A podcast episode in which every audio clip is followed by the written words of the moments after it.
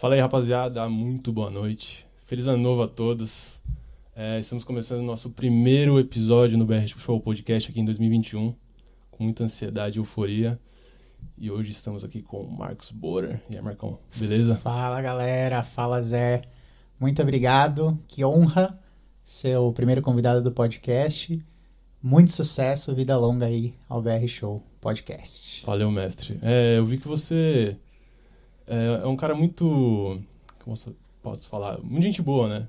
Eu conheci você pelo João Klein. Ele falou: oh, chama o Marcão, o Marcão é da hora. Pode ligar pra ele lá, manda mensagem ele, ele vai vir aí com. Vai colar no, no BR Show Podcast com muita. sorriso no rosto. Cara, esse cara é muito gente boa, mano. e você ajudou bastante hoje né, na, na, interação e na divulgação do BR Show Podcast. Eu acho que você já está acostumado a fazer é, essas divulgações em redes sociais. E eu queria já te começar a perguntando se você já fez já o, a divulgação, você vai fazer ao vivo mesmo. Posso, posso fazer, posso fazer ao vivo. Ó, aqui, rapaziada, ó, aprendam com o mestre a como faz uma divulgação de qualquer coisa da sua vida. Vai lá, Marcão. Fala, hackers da música. Seguinte, eu tô ao vivo agora no BR Show Podcast. Os links estão aqui no canal do Telegram. Não perde. Clica aí, ó. Quem quiser mandar perguntas, entra pela Twitch. Vai ralar no YouTube também. Então bora. Clica, vem aqui. Te vejo ao vivo. Tamo junto. Entendeu como que se faz? Recado dado. Da hora, mano. E você tem uma facilidade já, né? Foi mal, mas tava Relaxa. aqui. É, e normalmente você... Você faz isso basicamente todo dia, né? Porque você é eu não te apresentei de direito, me desculpa, porque eu tô um pouco nervoso. Fica tranquilo. Você é manager e diretor artístico. Então eu queria que você já começasse falando, é, falando como é a sua profissão. Como começou? Pode... Cara, que, que doideira, porque tem, tem várias coisas aí. Primeiro, só fazendo um comentário, é muito engraçado porque eu sou, normalmente sou o cara por trás das câmeras e é muito diferente você dirigir e ser dirigido. E aí faz uns seis, um ano para seis meses eu montei um canal de conteúdo sobre music business. Aí eu sou o cara que tem que ser dirigido. Então eu comecei a, a ficar mais natural, assim, de gravar, entrevistar as pessoas por conta desse projeto aqui. Mas vamos lá, como eu comecei? Eu comecei, cara, se fosse assim, se fosse fazer ab-ovo, eu comecei no, no ventre da minha mãe, entre aspas, porque meu avô foi empresário do meu pai. E, o, e esse avô era pai da minha mãe. Então, imagina a bronca de você casar e o teu sogro ser o teu empresário. Caramba. então, meu, meu avô, minha família é toda de Porto Alegre. E meu avô tocava, toca, trabalhava como servidor público e tocava baixo de pau na, numa banda de jazz lá em Porto Alegre, Royal Jazz Band. Nossa, que animal, mano. E aí ele, e aí ao mesmo tempo, com o tempo, ele foi empresariando várias bandas de baile. Naquela época tinha aqueles festivais de baile, Jovem Guarda e tal. E meu pai era um guitarrista e cantor. Depois ah, legal, saiu da música, foi virou, seguiu a vida depois é, mais velho como engenheiro, mas até os 27 anos meu pai viveu exclusivamente da música. E tinha esse link com meu avô. Então em casa, os três filhos tocam. O mais velho não seguiu na música, foi pro marketing, mas eu e meu irmão seguimos na música, a gente abriu uma produtora. Ele é o produtor musical, engenheiro de mixagem, e eu toco a parte de direcionamento artístico, marketing e, e manager de, de artistas. Então, é uma história que tá aí na terceira geração, entre aspas, de, de músicos, de managers da música também. Uhum. Que animal. Você disse que seu pai ele teve uma participação. Uma participação. É, na Jovem Guarda, você disse que é. Não, eu digo na época, na da, época Jovem Guarda, da Jovem Guarda, mas era aquela vibe baile Jovem Guarda, não que fosse Entendi. fosse da Jovem Guarda, aquele movimento Jovem Guarda, tipo Roberto Carlos. Né? Sim. E falando sobre o próprio Roberto, naquela época já tinha muita, muitos fãs, né? Por conta da disseminação na, na televisão aberta e... Cara, acho que devia ser muito... É, muito louco, assim, a, a divulgação desses artistas naquela época. Porque hoje em dia, você tem um celular na mão, você consegue fazer a divulgação de qualquer maneira, que nem você fez aqui no, no início do podcast. E naquela época era só no programa da Jovem Guarda, ou sei lá, do Rony Von, enfim. Como é que você acha que é, as pessoas se comportam hoje em dia com tanta diferença do, daquela época, assim? Eu acho que a gente ainda está entendendo, tem muita gente entendendo o que aconteceu, né? Se adaptando, principalmente porque tem muitos artistas que nasceram e cresceram nessa época que não tinha não tinha esse superpoder na ponta do braço, assim, né? Que você consegue falar com qualquer pessoa em qualquer lugar, a qualquer momento.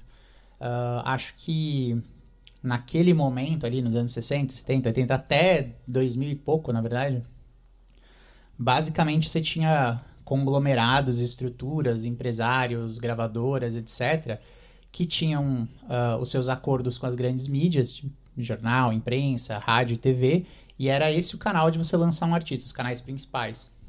Então, quais são as características desses veículos? Pouco espaço, porque o espaço é limitado por tempo. Uhum. Quando você limita o espaço, você limita a quantidade de projetos que podem ser divulgados, enfim.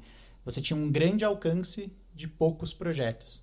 E hoje em dia, acho que a coisa ficou muito mais democrática. É mais difícil porque você tem tanto conteúdo que a, a dificuldade agora não é conseguir. Antes a dificuldade era conseguir fazer o conteúdo e, e que ele fosse pro ar. É, é essa a dificuldade. Você não conseguia gravar uma, gravar uma música era dificílimo, né? Eram grandes estúdios, tudo muito caro, tudo analógico, rolo de fita car, caríssimo para você gravar. Sim. Então assim, tudo era, era pouco e caro.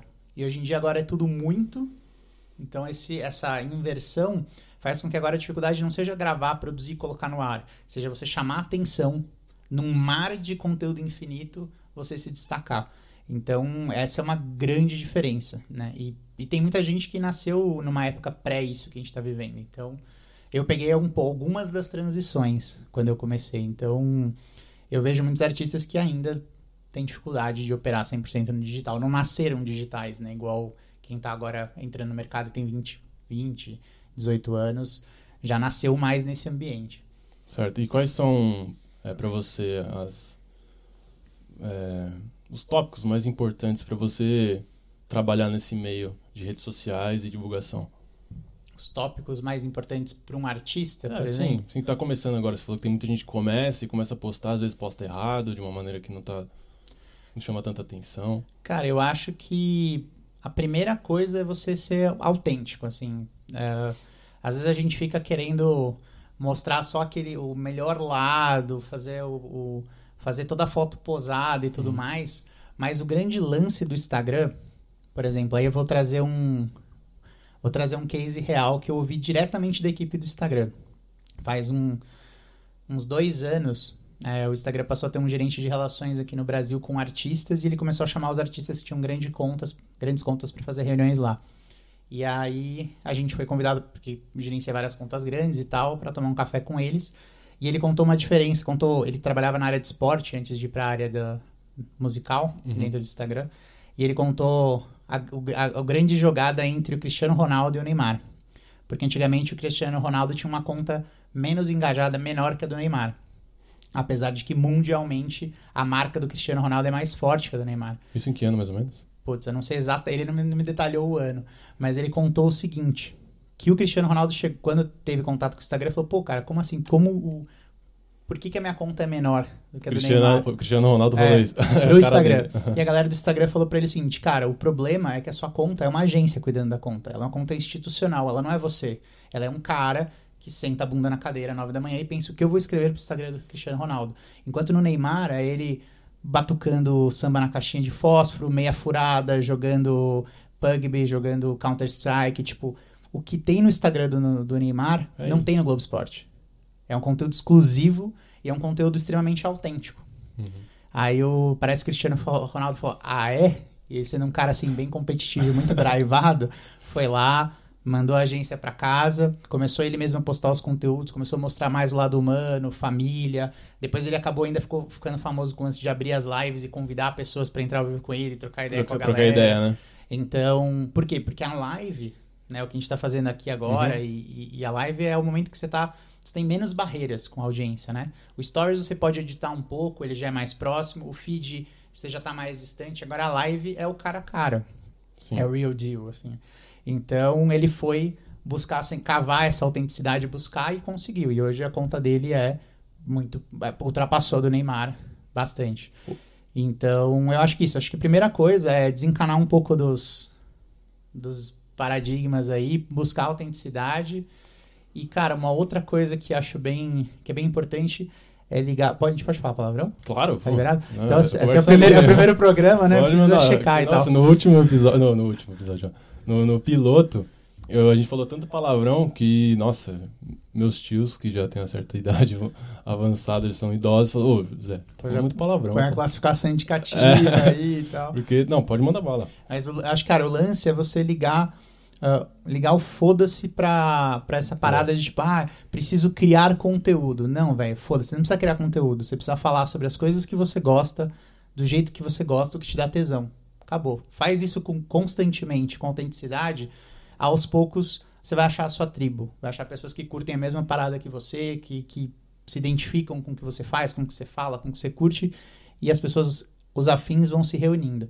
Mas você fica muito noiado, tipo, ah, preciso produzir conteúdo pro meu feed. Produ a palavra produção de conteúdo dá medo, dá, dá canseira, da Ansiedade. preguiça, da ansiedade. Certo. Então é tipo, foda-se a produção de conteúdo, fala sobre o que você ama e acabou, sabe? Massa. Ah, uma boa dica aqui também para o podcast, enfim. Apesar de ser conversa livre, eu já comecei um pouco engessado, assim, porque você fica pensando em querer passar uma, uma, uma imagem boa, mas na verdade não, você tem que ser você mesmo, ser autêntico, né? Que que nem você falou do Cristiano Ronaldo.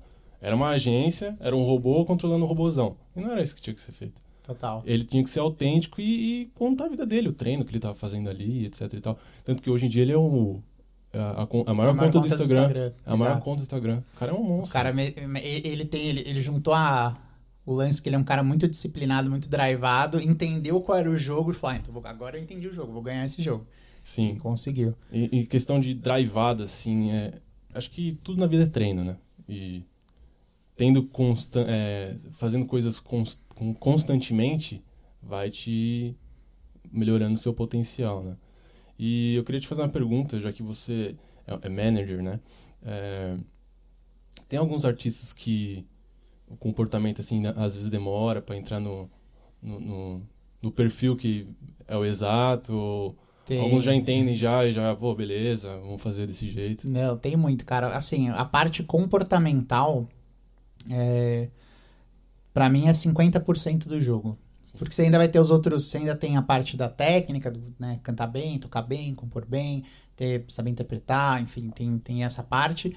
E o conhecimento, saber como fazer, mas a parte do, do, do comportamento, da mentalidade, do mindset, poderia falar mil sinônimos para a mesma coisa, é, cara, é fundamental. O cara que, às vezes, tem um cara talentoso pra caramba, pra caramba, pra caramba, sabe como fazer, tem os meios, tem as condições, tem tudo, mas ele tem um comportamento, a mentalidade errada, pff, projeto, pra assim, tem data marcada pra dar errado, Uhum. sabe? É aquele cara que você tá olhando, a gente tá trabalhando aqui, ou você tá vendo o cara ali e você fala, puta, ali vai dar ruim. Porque ah, às vezes ele não tá preparado pra lidar com estresse, não vai saber responder bem uma entrevista, ah, lidar com uma frustração, às vezes, de um, às vezes um lançamento que não é legal, um show que não é legal, uma- alguma coisa foge do controle. Tem N situações, cara, eu já vi projetos ruírem assim, em cinco minutos, por conta de um comportamento errado. Mas qual tipo de projeto, assim, menos? Cara, uma vez eu tava trabalhando, tava contratado por um investidor para montar um planejamento e um projeto para um artista. Era um artista novo, mas que puta potencial, cantava muito, composições legais e tal. E esse artista já tava com material gravado e tava agora numa etapa assim, fechando todos os pontos para entrar numa divulgação de imprensa, rádio, TV. Não- fa- faz alguns anos o rádio ainda era mais proeminente do que é hoje. Uhum. Tava, o Spotify tava começando no Brasil. Mas tava ali no, no meio já. Cara, esse artista tinha tudo pra acontecer. E era um investimento bem considerável, assim. E aí, em uma reunião que eu estava presente, ele teve um desentendimento com o empresário. Cara, uma bobeira que o artista falou, perdeu a cabeça. O empresário falou. Assim, ele viu que, puta, isso aqui não. E ele falou: legal, então pode fazer isso, mas não com o meu dinheiro. E eles fecharam ali o projeto acabou ali. E tava assim, tudo engatilhado pra ser um projeto nacional. Então, se você não tá com a mentalidade certa, esse tipo de coisa acontece. E se não fosse ali, ia acontecer mais pra frente, em outro momento. Mas é, era um artista que ainda tava sem base. E essa base é, pô, muito importante, cara. E poderia ser realmente pior, né? Porque ele acabou puxando. Até aquele jogo Sudoku, né? Ele puxou a primeira peça, que. Normalmente, é, eu tenho essa visão de que o dinheiro, ele acaba. É, é um patrimônio para você trabalhar e construir algumas coisas. Não tô dizendo que o dinheiro é a coisa mais importante do mundo, né? Mas um contrato, né?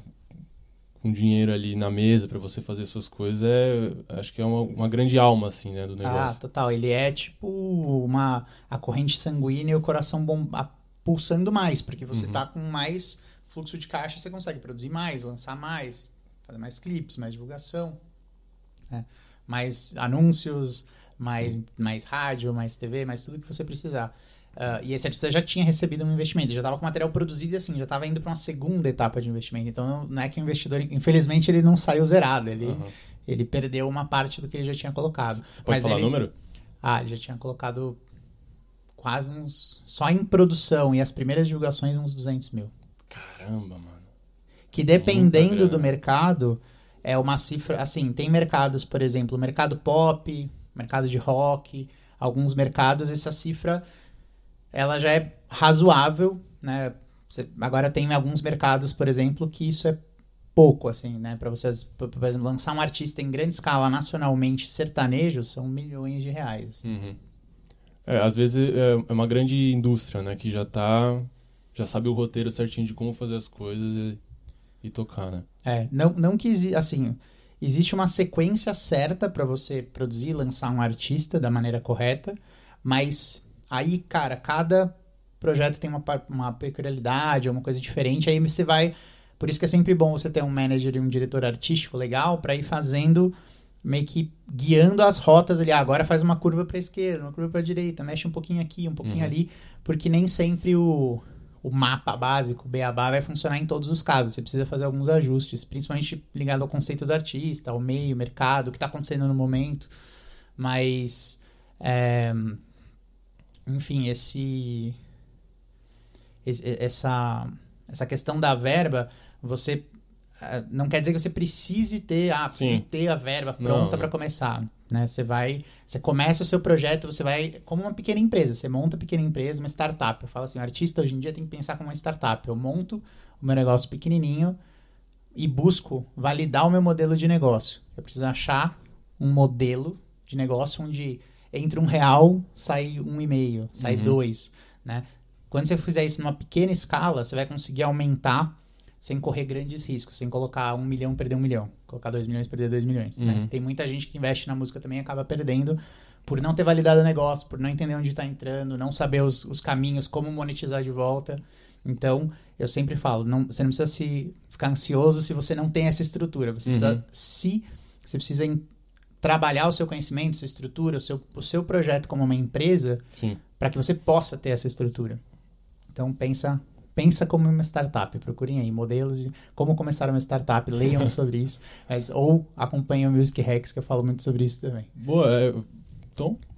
Pode, Já- pode, pode, pode emendar, ô, É, lógico. Assim, só o que eu comentei, né? Que eu tenho esse canal, ah, é o Music Hacks BR, tem no YouTube, tem no Instagram. E, e lá eu posto diariamente conteúdo ensinando music business para artistas do básico ao avançado, passando por todas as etapas. A gente está fazendo. Eu tenho um conteúdo que é a mega aula. Toda segunda-feira às 8 horas eu entro ao vivo e faço uma aula de duas horas para frente, aprofundando em algum tema. A gente já está na, indo para a 18 mega aula já.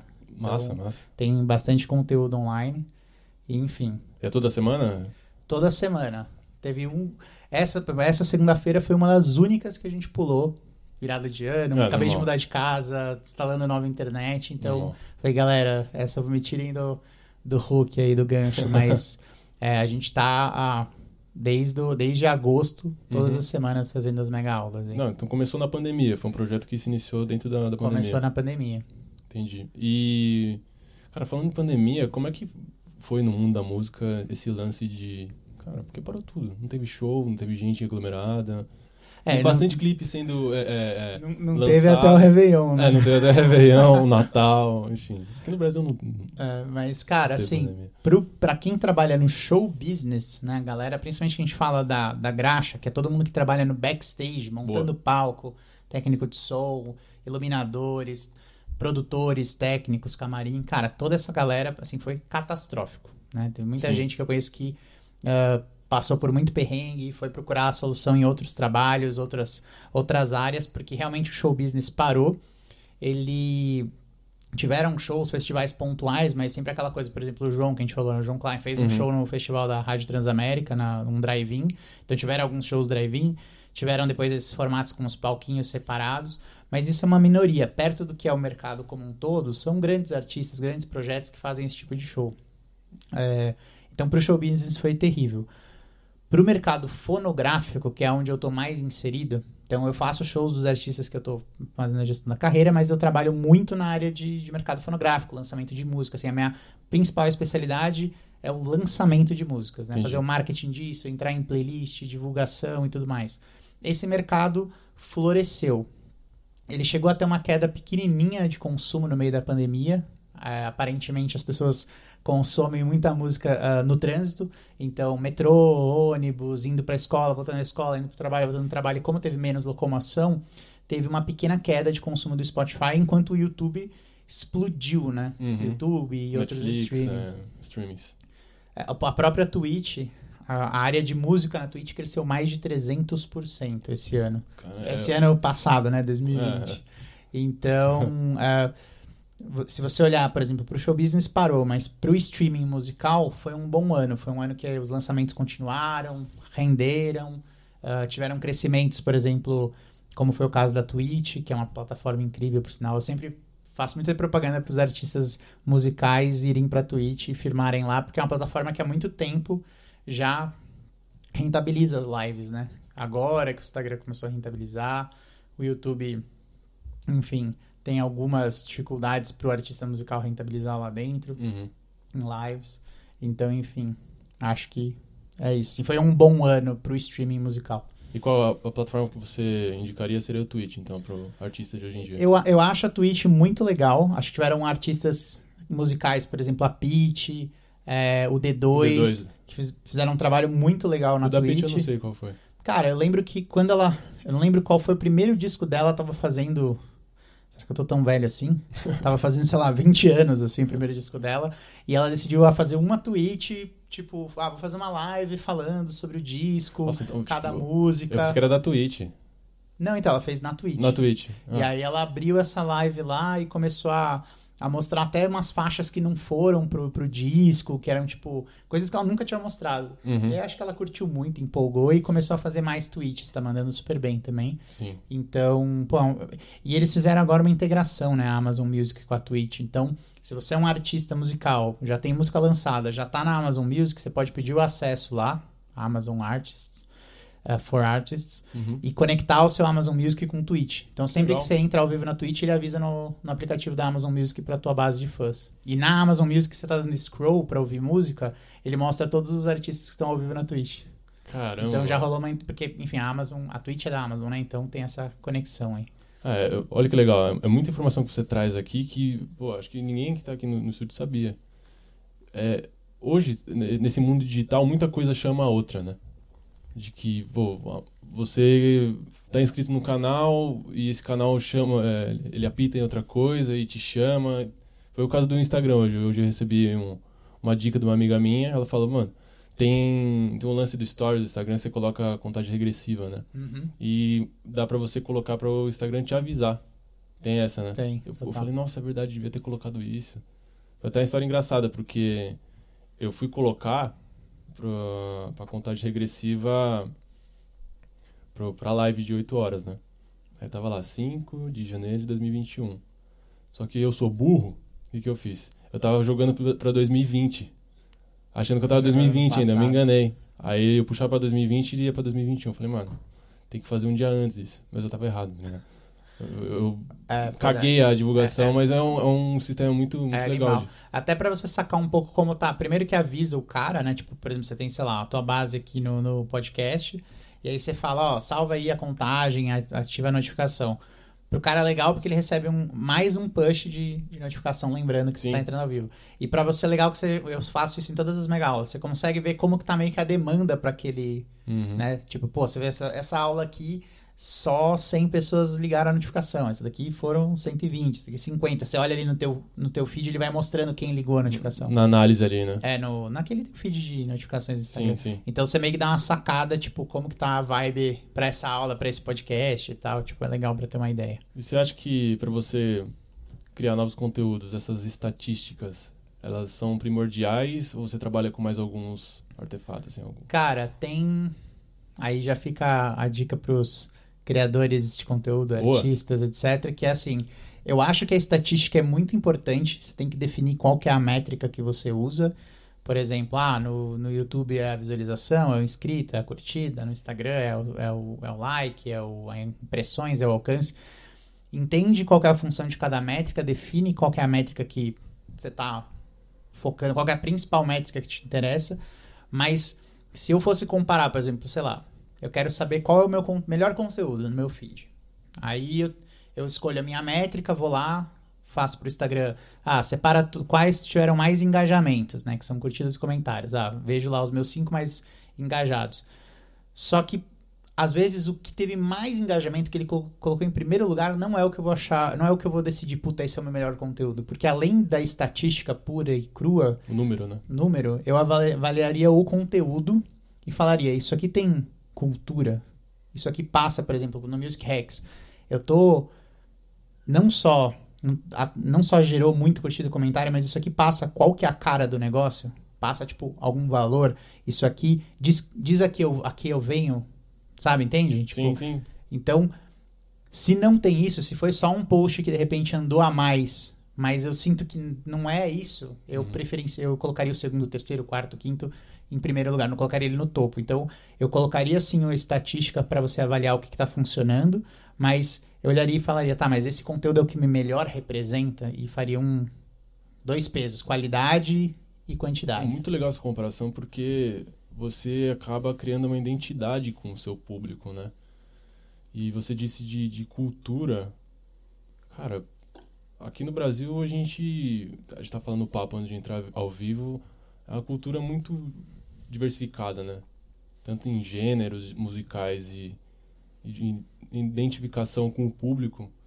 Eu queria te falar, eh, te perguntar, co- como é que é a, a- a cultura musical no Brasil nesse meio digital e fonográfico? Assim, o que que bomba mais, na sua opinião? Cara, ah, se a gente olhar estatisticamente, né, você tem os segmentos como ah, o funk, o sertanejo. e essa pandemia, por exemplo, forçou o mercado do forró, do forronejo, aquela pegada Barões da Pisadinha. O Nordeste entrou com muito mais força no digital na pandemia, porque o Nordeste ele já funciona como um mercado um pouco à parte, né, da região sul, sudeste, porque ele, cara, lá é muito grande. Tipo, os artistas são muito grandes. Uhum. Só que eles estavam mais confortáveis rentabilizando com os shows. Então, não estavam focando tanto no digital. A hora que os shows pararam, esses caras vieram muito forte, aprenderam muito mais sobre o digital.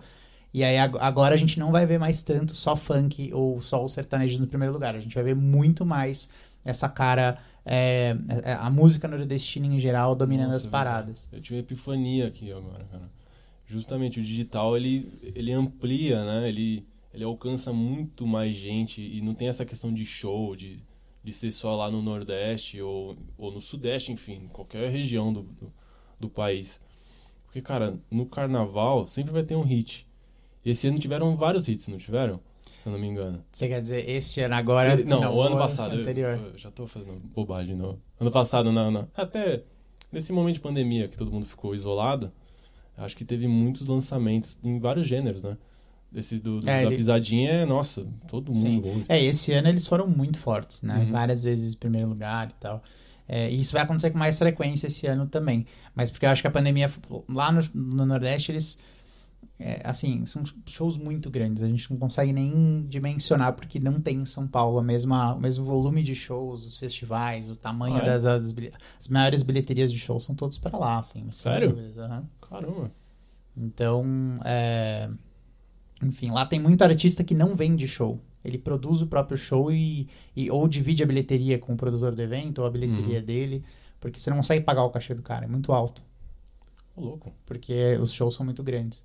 Mas a- agora isso interrompido, eles usaram toda essa força migrando com mais Mais mais investimento. no digital, né? E aí isso mudou um pouco o jogo. Mas falando em. Isso até foi uma, uma discussão que eu tive essa, essa semana. Discussão saudável, né? Eu sempre abro caixinha nos stories do Music Hacks e falo lá, consultoria grátis. E aí a galera vai Uhum. mandando perguntas e eu vou respondendo. Às vezes eu dou umas alfinetadas, a galera gosta quando fala que eu tô pistola.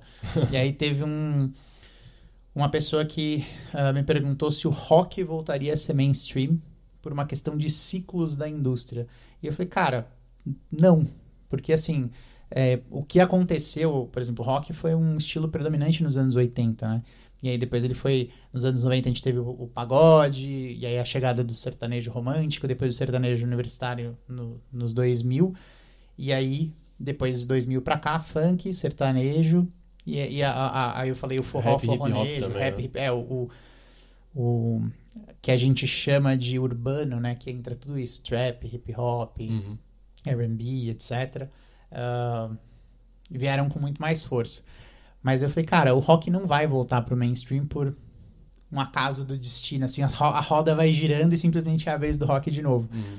Na minha opinião, né, e eu sou um cara que cresceu ouvindo rock, assim, tipo, meu pai colocava Beatles na mamadeira para todos os filhos, então eu já tive cabelo nas costas, toco guitarra, então cresci ouvindo rock, tocando rock, e, e acho que o rock como gênero se perdeu no Brasil, né, se perdeu principalmente por causa dos artistas, também por causa de alguns produtores, mas Uhum. principalmente por causa dos artistas Uhum. né? Então, pro rock voltar a ser mainstream, precisaria ter um esforço coletivo de muitos artistas mudando principalmente a mentalidade para que o rock pudesse voltar a dialogar com a, com a massa, Sim. entende? Porque a, a realidade dos, da, maioria, da maioria dos artistas de rock de hoje não conversa com, com a grande maioria do público, entende? Sim. Mas você diz em qual sentido? Ah, por exemplo, o rock antigamente era sinônimo de juventude, hoje não é. Você não vai numa festa de jovem, tipo festa, festa, mas uma festa enorme com um monte de gente se É. divertindo e vai estar tocando só rock. Não digo assim, cara, você pode até ouvir um Legião Urbana nessa festa, mas você não vai ouvir muitas bandas de 2020 de rock atual, Sim. né? Ah, Rock você vai virou, tipo, coisa de tiozão, assim. é, ou virou a coisa do, do mais do hipster, do indie, do Sim. cara mais cult, Uhum. mas é, a, a galera, o povão, e no bom sentido eu falo povão porque eu quero dizer muitas pessoas. É, essas pessoas estão buscando estilos que estão dialogando mais com a realidade delas. Quais Sim. são? Forronejo, sertanejo, Funk. funk, trap, hip Uhum. hop e tal. O rock acabou ficando muito autocentrado, sabe? Uhum. as letras muito. E eu acho que a letra é um fator de conexão com as pessoas muito forte. As letras ficaram muito subjetivas, não, não refletem, refletem muito a realidade dos autores, Sim. só deles. Vai E naquele lance mais artístico. É. que Nem você falou, subjetivo mesmo, Esse- né? Esses dias eu, eu faço assim, umas entrevistas lá no Music Hacks Massa. e a gente teve um cara que chama Pablo Bispo, que ele é tipo um dos maiores compositores do pop e principalmente esse pop LGBT, então ele compõe, cara, o cara já compôs pra Anitta, Ludmilla, Lesha, Pablo Vittar, Caramba. Glória Groove. Ô. Ele tem, tipo, 3 bilhões de plays. É um caneta, caneta de ouro, assim. Uhum. E aí a gente trocou ideia e tal. E eu falei, cara, qual que é o lance da composição? Ele falou, cara, o lance da composição é empatia. Eu não componho a parada que só ressoa pra mim. Eu escuto o que o outro precisa, o que ele quer ouvir. Qual a realidade dele, tá ligado? Uhum. Então, é, é isso, saca? Eu acho que o rock se perdeu um pouco nisso e sempre. Porque, por exemplo, no sertanejo, todo mundo estende o tapete vermelho para os compositores em geral. Uhum. No samba, também. No funk, muito. Talvez não tanto quanto esses outros dois estilos. O rock não. O rock normalmente é o vocalista, ou alguém da banda, ou o, ca- ou o artista solo. Ele compõe todas as músicas, as letras são só dele, só eu que falo, só eu que sei. Então, isso distancia de uma realidade maior, saca? Quando Uhum. você não tem, você não tem essa abertura de espaço. De tipo, ah, vou ter vários compositores, vou trocar ideia com uma galera, vou compor com uma galera, vou saber o que o outro tá precisando ouvir, o que ele quer ouvir, o que tá passando na realidade dele, não só na minha. Então, você perguntou, ah, qual é o estilo predominante? Eu acho que é por isso que esses estilos são predominantes. Tem muita gente que joga essa do, ah, só que é ruim, só que é ruim faz sucesso, Eu não acho É, nada isso. Puta, acho isso uma cagada, assim. Acho que isso é a desculpa pra você não entender o que tá acontecendo, Aham. né? E tipo, e ficar na sua ali ouvindo as suas músicas ou fazendo as suas músicas e Sim. dizer assim, ah, o problema não sou eu, o problema é o outro. né? Uhum. E na verdade tem uma razão para esse cenário que a gente tem. Sim. E tem, tem gente que fala assim, ah, porque o funk é uma bosta. Porque o trap aí que tá chegando com tudo. Se for ver o Matuê aí da vida, tá. O cara é o. É o rei do, do, do Spotify. É, porque é uma bosta, não, não, não acrescenta em nada, não agrega em nada, só que, cara. Às vezes uma pessoa que tá mal assim, ouve uma música e, e sabe, levanta o ânimo e. Enfim eu acho que é, é esse lance de empatia mesmo, tá ligado? Tem, tem uma, uma coisa que, que eu, eu já fui, passei por várias faculdades na vida, não me formei em nenhuma, sou um expert em fazer faculdades. Faculdade da vida. É, eu, sou, eu falo que eu sou formado em múltiplas porras nenhuma. M, é, MN, é, múltiplas, é, MPN. Então, assim, mas teve. A faculdade que eu mais longe fui foi letras. Estudei três anos de, de letras e fui pra linguística na USP. Ah, como foi essa experiência aí? Cara, de estudar letras? É. Foi legal pra caralho, assim. É. Eu, eu não concluí porque eu tava num momento, assim, com muito trabalho, muito focado no trabalho. E falei, putz, eu vou dar um stand-by nisso. No momento que eu tiver, assim, aquele sonho que a gente tem de hora que estiver tomando morrito na praia com o notebook no colo, eu vou voltar pra terminar essa faculdade. Mas foi muito tesão. É Uhum. que até certo ponto tinha, tinha algumas coisas, como a que eu vou falar agora, que tiveram muita aplicação na música, mas tinha muito mais coisas que eram, puta, muito acadêmicas, porque dentro de letras tem várias especialidades. Você pode estudar inglês, russo, chinês, alemão. Você tem que falar fluente duas. Tem, né? É, é assim, você, você, você se forma bacharel em português e mais, um, mais uma categoria. Nessa categoria extra, você pode escolher uma língua. Se você for pro inglês, você já tem que falar inglês fluente, né? Então, agora, tipo, grego, você não precisa necessariamente falar super fluente grego, mas Entendi. o grande lance é que lá você não estuda, você não vai para aprender inglês, né? Quando você vai fazer o curso de inglês, você vai estudar cultura inglesa, tradução, por exemplo, você se tornar um puta tradutor, revisor de texto, legendador, intérprete, às vezes um acadêmico cientista da, da língua e cultura inglesa. Nossa, então, tem assim, você- Libras também? cara, não Você lembro crê? se tem libras lá. Não, tá bom. Possivelmente tem. Uhum. Talvez não como um curso inteiro. Eu saí da, da USP em 2012 para 2013. E entrei em 2009. Uhum. Eu fiz três anos, três anos e meio, só que são cinco. Aí eu, ah, eu sei que tô na reta final, mas parei. Mas por que você parou? Cara, meu filho tava nascendo, meu filho nasceu em 2012. ah, então, assim, eu já não ia. Toda vez que eu ia. Eu já trabalhava o dia inteiro. Eu ia pra faculdade à noite. Aí, com o bebê em casa, você não vê o bebê crescer. Aí, assim, eu já trabalhava muito. A produtora crescendo. Eu tenho. a- Eu falei da Music Hacks, mas eu tenho uma Uhum. produtora que chama Angorá Music. E. Produtora crescendo muito, com muito trabalho. E aí eu falei, cara, so sorry, eu vou deixar isso mais pra frente. Então. Eu lembro que foi muito engraçado que teve um cara icônico que eu conheci na facul, que ele era meu colega de, de- lá você não é uma turma que vai na USP não é uma turma que vai te acompanhando sempre, você vai pegando tipo matérias, E cada vai- matéria você cai com alguém Cada diferente sala lá. é diferente.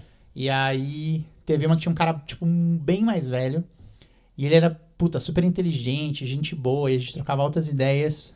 E aí um dia ele eu perguntei: "Ah, tá, mas qual que que você faz? Qual é a tua, tua história?" Ele: "Cara, eu sou cirurgião, é, pô, fui super bem sucedido na minha vida profissional, casei, criei meus filhos, agora eu tô aqui fazendo uma coisa que me dá tesão pra caralho. E aí eu falei, pô, se pá, isso é letras na minha vida, tipo, me dá muito tesão. Eu fazia aula de latim, tá ligado? Pô, do Uhum. caralho estudar latim. Mas eu não saio falando latim com as pessoas. Então, porra, eu falei, pô, eu vou voltar depois. E lá na Letras tinha essa parada de você estudar e- esses cursos, por exemplo, em inglês você vai estudar toda a cultura inglesa, grandes, grandes é, escritores ingleses e tal. Só que eu não estudei língua nenhuma. Eu fui pra uma parada que chama linguística, que é a ciência por trás das línguas. Aí dentro de linguística tinha sociolinguística, neurolinguística, aí fonologia, fonética, você ia num nível assim muito aprofundado. Você nem estudar fonologia do português, você estudar a fonologia de todas as línguas, Legal, Como- no geral. no geral. Então era uma coisa mais científica, assim, só os fritados que iam pra linguística. Uhum. E eu acabei indo pra lá também. É, e aí, cara, ah, tudo isso para dizer que dentro de linguística, dentro de comunicação, tem essa, essa visão que é da isonomia de informação. Isonomia. É, então, Porque quando você tem dois falantes, Uhum. né? Tem aquela parada. Eu falo, tem a minha mensagem vai aqui, tem o meio, você escuta. Nem sempre você entende a mesma coisa que eu falei. Sim. Por quê? Por conta da isonomia de informação. Você teve uma família diferente, uma escola diferente, religião diferente, clube diferente, sei Uhum. lá, é, valores diferentes, viu filmes diferentes, trampos diferentes. Cara, é tanta coisa diferente que talvez porta pra mim é uma coisa, porta pra você é outra. Então, o que, que eu saquei a hora que eu comecei a estudar sociolinguística e, e principalmente olhar para essa parada da isonomia de informação? Não tem estilo ruim, não tem música ruim.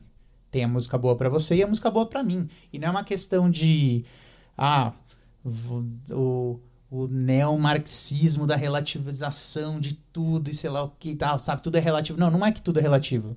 É, por exemplo, para mim tem uma música bem gravada e uma música mal gravada em aspectos técnicos, Uhum. né? Acústicos, eu posso falar isso.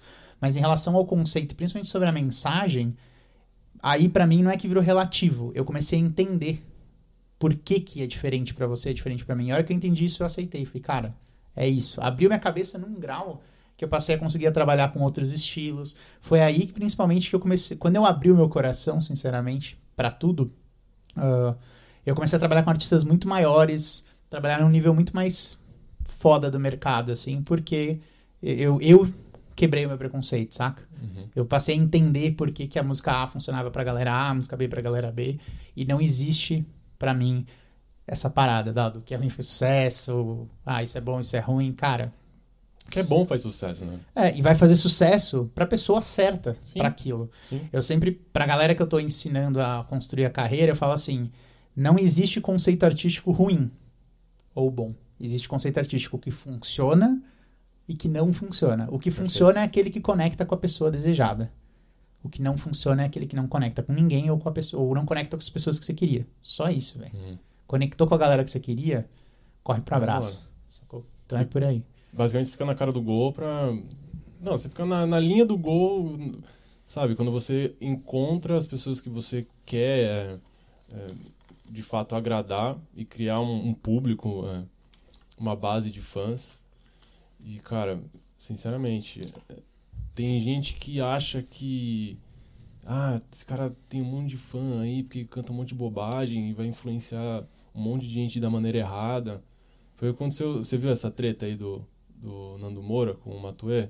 Não, Sem querer fazer não. farpas nem nada, Aham. mas é, é uma questão, é uma discussão válida. O... É que o Nando Moura treta com muita gente, eu treta não consigo acompanhar. ele trata com todo mundo, enfim, é, é o jeitão dele. E, é- dá pra jogar esse, essa discussão do que é bom, o que é ruim, o que funciona, não funciona também na, na metodologia dele, enfim. Ele É. não gosta, É que- não gosta. É que pra ele é o contrário, é exatamente o contrário do que eu falei. É, isso aqui é bom, isso aqui é uma É bosta. É, É. tipo, é, é- é o pensamento contrário do que eu disse. Sim, sim. Às vezes, não é que às vezes falta empatia, mas pode ser alguma mecânica que ele use. Enfim, a treta é o seguinte, ele. O Matuê ele foi no Flow, aí eles começaram a falar sobre droga e tudo mais. Porque o Matuê nas letras deles tem, é, tem lá Cogulândia, é, vou fumar. É, ele abre a real, ele é autêntico É, é sobre a autêntico. realidade dele. É, a realidade dele. Que E conecta com várias outras pessoas que estão na mesma realidade ou pensam, têm os mesmos valores e Sim. tá tudo certo. Porque são os valores dessa galera. são Mas enfim, desculpa, te cortei. Não, relaxa, porque o papo é livre. É, tem essas relações é, que são autênticas mesmo.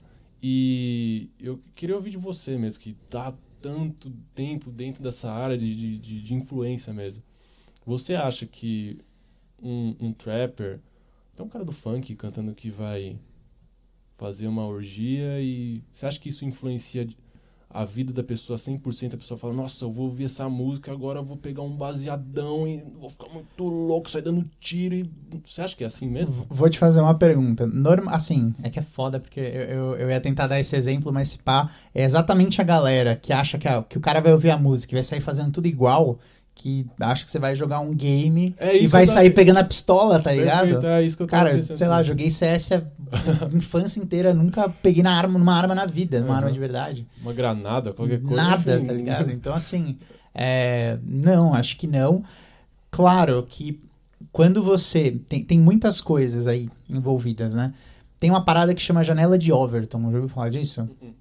Ah, é o seguinte: é como se existisse. Imagina. É um.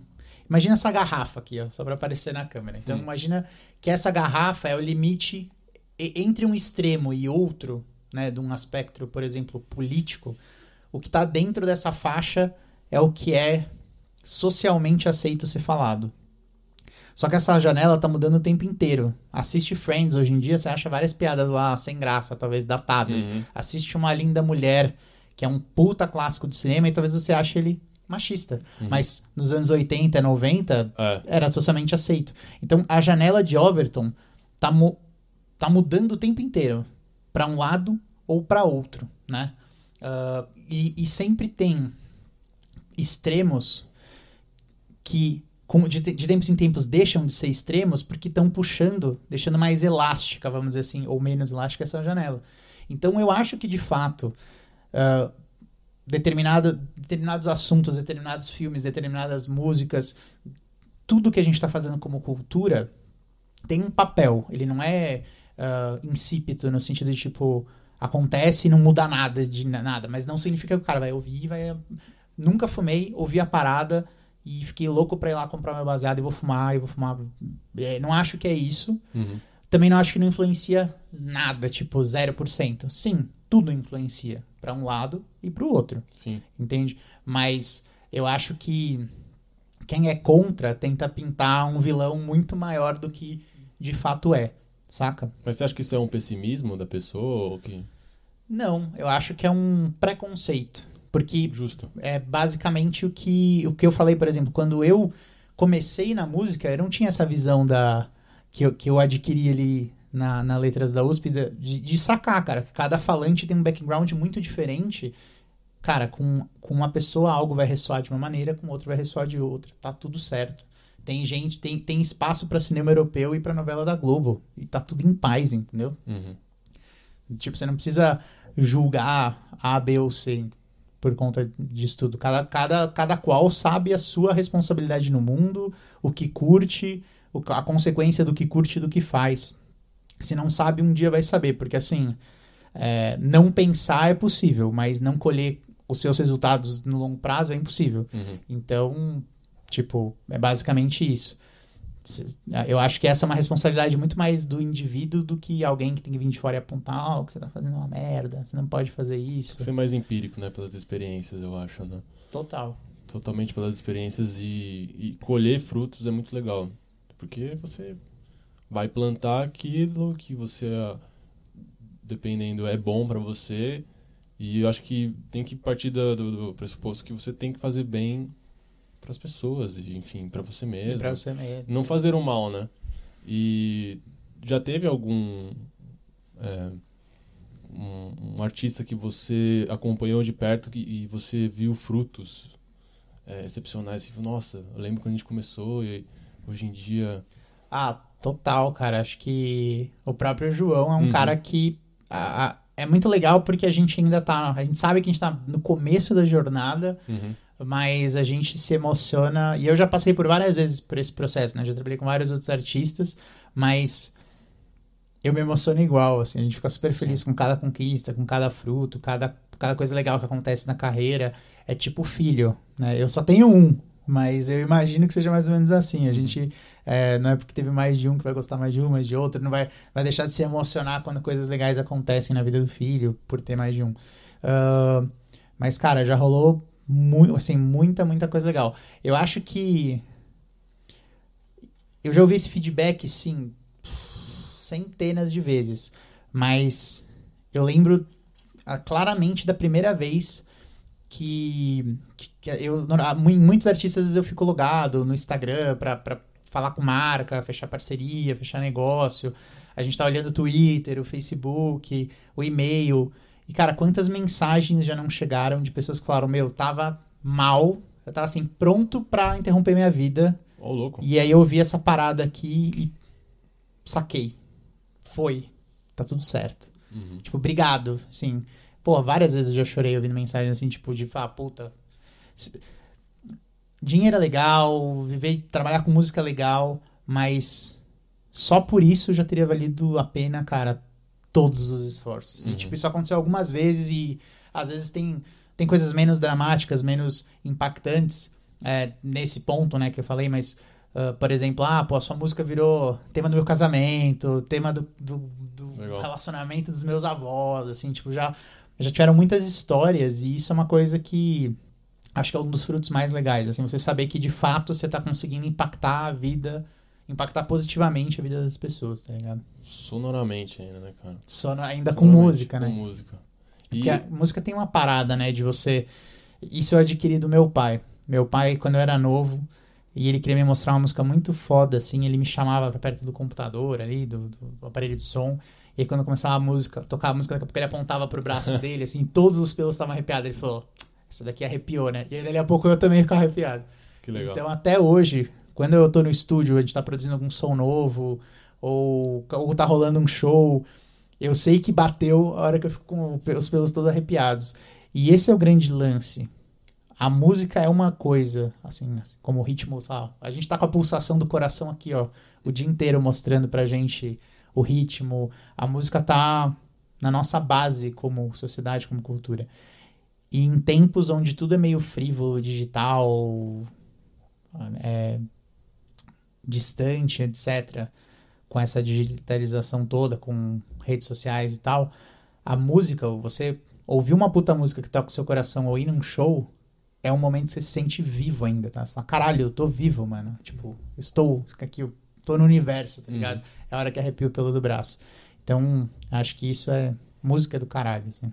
Teve algum show que você julga como favorito que arrepiou, assim, você fala, puta, de tudo, assim, técnica, a música mesmo, a produção, enfim. Tem um, assim, que você Cara, tem vários, né? É, tem vários. Tem vários, né? É, esse show do, do Drive-In do João foi muito legal. Teve um projeto que eu produzi uma vez que eu quase morri, velho. Nossa. Juro, foi muito complicado. É, literalmente? É, não. É, já teve algumas vezes que eu quase morri, mas. Caramba, e, É, tipo, de correrias, assim, alguma loucura. Eu, quando, quando era novo, eu era muito maluco quando era criança, fazia umas doideiras. Deixei minha mãe muito. É, dei muito trabalho. Mas, cara, teve Assim, o primeiro show grandão que eu produzi foi um show do Los Hermanos. Quando Los Hermanos é, tava para entrar num hiato de carreira, assim, eles iam parar por um tempo. Foi um dos últimos shows deles. Foi em 2006. Foi no primeiro ano de produtora. Caramba. E aí, uma revista inglesa que tinha que uma das donas era brasileira, decidiu fazer um evento no Brasil, ela já fazia vários, ela levava vários artistas para Inglaterra para tocar, inclusive Los Hermanos. E ela decidiu fazer a festa da revista dela em Nova York, Londres e São Paulo no mesmo dia e fazer umas transmissões de uma festa para outra. Era um negócio muito louco pra época, assim. Era, hoje em dia seria normal, mas na época era bem inovador. E aí aqui no Brasil ela fez com Los Hermanos, Clube do Balanço e Hortimode. Los Hermanos era headliner. E aí ela não tinha equipe técnica no Brasil. E aí ela me contratou a nossa produtora, tinha um amigo em comum, etc. E aí ela falou: Ah, pô, preciso fazer um show do Los Hermanos mês que vem. Você pode fazer toda a produção técnica? Eu falei: Claro. Tamo junto. Tamo junto, bora. Só que, assim, eu tinha produzido shows bem pequenos em 2006. Eu tinha 17 anos. Você tinha 17 anos e você ia produzir o show do Los Hermanos. É. Aí ia fazer toda a produção técnica do evento, de palco, etc. Aí, cara, eu comecei a pesquisar, não sabia o que era um KVA que é a, a, a, potência do gerador. Não sabia quantos kVA precisa. Aí eu peguei o Rider dos Los Hermanos, olhei aquilo ali, falei, meu Deus, é muito maior. Comecei a pesquisar, falei com um monte de empresa grande. Mas é... isso no meio do, do, do evento? Não, ou... não, é, eu tinha um mês para preparar tudo. Ah, tá, beleza. Aí, cara, assim, a, a, parte que eu quase morri, que deu errado, foi o seguinte. É, a gente contratou uma empresa, uma enorme, assim, uma super empresa legal da área de sonorização. Era uma estrutura muito grande porque era um show num circo. Então tinha o picadeiro, mas a gente teve que subir toda a estrutura de palco. Uhum. Som, luz, etc. Picadeiro, o que seria o picadeiro? O picadeiro é aquela, aquele círculo. É, é o círculo mesmo. É. A sustentação. É, um, aquele palquinho redondo que tem no, no, no circo. E aí, cara, a gente precisou subir toda a estrutura de palco do zero. E... E aí ele falou pra mim, olha, eu vou precisar de seis carregadores no dia do evento. Aí eu cheguei na escola, né? Tava no terceiro colegial. Meu Deus. É, falei, rapaziada, quem quer ir no show dos Los Hermanos aqui? Pros meus amigos. Aí, tipo, tiveram lá seis, seis candidatos, uns mais fortinhos, outros bem magrinhos. E aí, no dia, a gente chegou seis, sete horas da manhã para descarregar lá no circo. E, cara, a hora que eu comecei a ver o tamanho dos caminhões que estavam chegando, era assim, eram vários caminhões com muito equipamento. Então, se fossem carregadores experientes, teriam descarregado em uma, duas horas. A gente, sei lá, era 11 da manhã, meio-dia, a gente tava descarregando ainda. Todo mundo quebrado, depois não conseguia nem levantar um. Nossa. É assim, ó. E aí a pior parte foi. Aí, aí cara, rolou o evento, deu tudo certo. Rolou a passagem de som, os caras correram para montar, rolou a passagem, rolou o evento, o show foi tesão, deu tudo. Eu, eu, eu, eu basicamente fiz toda a estrutura de palco, logística, né? Chegada, saída aérea, hotel. Nossa. Uh, e o camarim dos caras, enfim, a parte técnica do show. E aí acabou o show, o, os meus amigos falaram, cara, a gente não consegue levantar um copo. Tipo, não dá, não dava. Então a gente não consegue desmontar e colocar no caminhão, tá ligado? Aí a sorte é que o cara que, que, que, era da empresa de som tava lá no dia, ele falou: Meu, vi uns caras dormindo numa Kombi, eles têm cara de carregador de alguma outra empresa que tá por aqui. E eu chamei, os caras estavam dormindo na Kombi, esperando pra desmontar outra coisa do evento. E aí eu chamei eles, eles toparam, dei uma grana para eles lá na hora e eles desmontaram, ajudaram a não desmontar, né? Quem desmonta é a equipe de da empresa de sonorização, equipe técnica, uhum. mas só carregar as caixas pro caminhão e tal. Foi o que salvou, senão eu ia ter feito tudo sozinho, levar dois dias carregando o caminhão. Nossa senhora. Mas esse dia foi muito louco. Foi... E esse show foi um show que me ensinou muito, obviamente. E, e aí um outro que eu quase morri foi 2018. É, 2018. Que, agora, pô. É, que, que uh, tem uma influenciadora grande que chama Gabi Lopes. E ela decidiu fazer a festa de 20, 24 anos dela, era 24 da Gabi. Ela fez 24 anos e ela decidiu fazer um evento no Hop Harry. Ela fechou o Hop Harry só pra globais, influenciadores, artistas, só galera passa assim. Influenciador. Essa Gabi Lopes você começou no YouTube também, não? Começou, é, é pegada aí, YouTube, etc. Ela é, é uma atriz também, faz, já fez Malhação, fez TV, Sim. novela e tal. É, cinema pra caramba. E aí, e aí ela decidiu fazer, só que aí tem esse detalhe, ela queria colocar 24 artistas para cantar no evento. E aí a gente fez então um palco no Hop Harry com 24 artistas de line-up. E tinha Luísa Sonza, Vitor Clay, Melim, é, que mais? Vários DJs legais, o Tropiquilas, Kush, Ronald, o Boni, uh, teve Oriente, galera do Polo, Strike, Nossa. Clau. Festival só é... com, com, os tops da Delano, Nego do Borel. Não, assim, puta responsa. E Sim. aí, o grande lance é que, cara, o Hop Harry, por ser um parque muito grande, tem, tem normas técnicas de segurança super rígidas. Então é muito mais difícil de trabalhar a parte de fogos, uh, né, de efeitos de palco. Para você ter noção, para picar uma fruta para o camarim, eu precisava ter toda uma, uma, uma é, uma, uma, série de registros que eu não eu, por exemplo, eu não posso operar com comida. Então eu poderia entrar com toda a comida pro camarim pronta, mas se eu tivesse uma fruta e eu quisesse picar, eu não posso. Tipo, o nível de, Sim, de, de, burocracia. É, né? porque aí lá, quando você tem os restaurantes, tem nutricionista que olha toda a comida. Então, quando a gente foi fazer, por exemplo, a preparação do camarim, a nutricionista do Home Harry precisou olhar o que a gente estava colocando Sim. lá. Então, é um nível de exigência bem acima do padrão de eventos mais corriqueiros, assim, no, de shows mais, mais do dia a dia. Por fato de ser um parque também lá, e, enfim, todas, comida. É, é plausível essa é. preocupação. Não, e a mesma coisa, se um artista lá se machuca num palco deles, mesmo sendo um evento externo de uma influenciadora, é, é péssimo para a marca deles, né, pro, pra, pro parque. Então uhum. tinha que ter todo esse cuidado mesmo, de EPIs e tudo mais.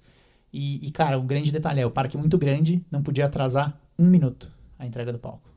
Então, assim, eu tinha um line-up das 6 às 3 e 3 da manhã tinha que estar. Tá, assim, não tinha que ter nada no palco, porque uh, muito, o staff é muito grande, né? Então, cada hora que passava tinha, tipo, uma multa infinita, assim. Uhum. E aí a gente conseguiu fazer, assim, dois minutos antes do horário, o palco tava vazio. limpo. Caramba. Foi animal. Foi, foi um que exigiu parte de equipe, logística, técnica foi muito punk rock, assim. Por isso que eu quase morri, porque eu acho que eu fiquei uns dois dias sem dormir antes, um dia sem dormir depois, assim. Mas esse de, antes de, do, do evento por conta de ansiedade. Porque não é nem por conta de ansiedade, muita coisa correria. tem que fazer antes, né? É, não foi nem ansiedade, foi correria. Eu fiquei um dia sem dormir depois, que foi muito engraçado, porque, para quem não sabe, para quem não é de São Paulo, o Hop Hari, ele é tipo um 70 km de São Paulo, ele fica numa cidade do interior, na verdade. Um parque de diversões ali no, no interior. No interior. E aí, cara, foi muito tenso, porque eu acabei o show 3 da manhã, tinha toda a desmontagem do parque, e 8, 9 da manhã, 10 da manhã eu tava numa locação de clipe, para rodar um clipe. Então eu tive que ir direto. Mas nos dias anteriores foi só a correria mesmo, porque 24 artistas, transporte desses artistas, equipe técnica, equipamento, conteúdo de telão, era muito, é muita coisa. Mesmo tendo uma equipe trabalhando comigo, era, era muita coisa. E ainda assim, todas as minhas atribuições normais da produtora, né? Uhum. Então, eu digo que eu fiquei sem dormir uns dois dias porque foi trabalhando das seis, a meia, às duas, seis da manhã às duas da, da manhã, assim, meio diretão, dormindo o mínimo possível para conseguir fazer isso rolar, porque foi bem punk. Ah, toda, todo evento grande, assim, Sim. você vai ver que um produtor, um diretor de palco, ele não tá relax no dia anterior, tipo... tô de boa. Vendo YouTube assim, ah, tô um... comendo pipoca. Comendo e... pipoca. Ele sempre vai estar tá na correria, inevitável, mesmo sendo bem organizado e um bom, bom produtor, um bom diretor. Mas é inevitável porque tem, é muita coisa pra você resolver, cara. É, é, artista que você tem que buscar, quer dizer, não buscar, mas enfim, buscar banda ali, aí tá faltando uma, uma luz que queimou e. Eu tô falando no geral, mas enfim, não deve ser basicamente isso. Mas. É, é, é como é essa, essa sabe? Cara, é que o lance, o lance de eventos, que é diferente de todo. É muito diferente do lance do fonograma, lançar a música, o Spotify eu acho que o, é, é ao vivo, o né? evento tem, tem um. Assim, você pode programar tudo. Quanto mais você programar, melhor. Mas você tem o imponderável. Tem a possibilidade de, tipo. Por exemplo, teve uma artista muito famosa do Rio que nesse dia do Hop Hari perdeu o voo. Nossa, ela tinha que pegar um voo do Rio de Janeiro logo de manhã. E aí, cara, ela me ligou sei lá, nove, nove, é que era cedo e ela não acorda cedo normalmente. E aí ela falou, meu, deu nove horas, ela me ligou, ó, tô aqui no aeroporto, perdi o voo. E aí corre, e assim, já indo pro, eu já tava indo pro Ferrari para montar o evento. Correria, pá. Uhum. No, e você tem que resolver o artista que pegou, perdeu o voo ali, você precisa arranjar outro voo pro cara vir tocar e ver como vai ser agora a logística, quem busca no aeroporto, etc. Então, foi o artista que perdeu o voo, mas poderia ser o pneu que furou, Sim, o algum... cara, o, o, vendaval que, que derrubou uma estrutura do palco um dia antes, no dia do evento, é um problema de elétrica que deu. Então, assim, às vezes você trabalha com, com várias, vários níveis de contenção para estar tá preparado, mas é, o grande lance de evento é esse, tem o imponderável. Vai. Tem o fator, cara, deu, deu dor de barriga no artista. Você já viu o documentário da Katy Perry? Nunca vi. Tem um documentário que é o Part, Parts of Me, né? Que ela ela fez uma tour mundial e ela foi documentando os eventos. E, cara, bem no show de São Paulo, sei lá, minutos, né? Pouco antes dela entrar no palco. Comeu um dogão e passou mal. Não, o marido dela ligou e falou: então, tô pedindo o divórcio. Ah, mano, você tá de sacanagem, velho. Juro. E aí Como ela, é que o cara faz isso? Ela mano? tava um ano casada com um comediante famoso. E ela ficava. Cara, os caras da tour ainda falam. Ela ficava ferrando com a tour, tipo. Porque ela, ela, ela em vez de, sei lá, ir do Japão para Austrália, ela fazia assim: Japão, Estados Unidos, Austrália, Estados Unidos. Ela ficava voltando para os Estados Unidos para ficar um, dois dias lá só para ver o cara e depois continuar a tour. Então, ela tava destruída, ela não tinha descanso. Ela tava muito ferrada. E aí, cara, só que os caras não se entenderam, acho que é Russell Brand, não lembro se é esse o nome do marido. Uhum. Enfim, terminou com ela por telefone. E o documentário pegando todo pau comendo ali, uh, tipo. A realidade, é, bastidores. E aí, mano, ela ficou mal, começou a chorar. Aí, os caras, aí você só vê os caras no rádio. Ferrou, ferrou, ferrou, vai cair o show, vai cair o show, o que a gente faz? e a galera lá, Kate, Kate. Nossa. Tipo, aí lotado. E aí ninguém sabe se a mulher vai subir, se vai descer, se vai fazer o quê. Aí passa, cara, aí o show atrasou umas duas horas. Mas aí tem a cena lá no comentário que ela abre e fala, meu, chama uma maquiadora aí. Aí o cara dá uma maquiada nela, ela sobe no palco e, mano, segundos antes dela sair, ela abre um. Tipo, ela tá com a cara de morte, assim. Aí quando, cara, quando ela começa a sair do elevador no palco, ela abre o um sorriso e vai. E vai. E chora no show, emocionada. Rola meio uma catarse ali, uhum. tá ligado? Mas, é, Mas, ela fala o que aconteceu? Acho que ela, acho ela que ela comenta? comenta pra audiência, assim, que deu, uhum. deu merda. Mas, cara. Caraca, mano. é isso. É o marido que te liga pra terminar o Uhum. casamento, tá ligado? Antes de você entrar no palco. então, pô, já. É, Assim, Tudo pode acontecer. tudo pode acontecer. Você- o grande lance é que o bom produtor é o cara que pensa rápido, pensa bem. Antes de acontecer. Toma a- boas decisões quando. É, é o cara que se previne, mas que quando precisa, quando aperta, sabe lidar com pressão. Assim. Se você não gosta de pressão, não vá para a área de eventos. Completamente não, cara. Porque você com certeza deve ter alguns macetes também pra lidar com com previsões de coisas que podem acontecer erradas, assim. Tipo, um, exemplo, chega o artista e toda vez o artista não consegue entrar no camarim porque o camarim é pequeno, e, enfim.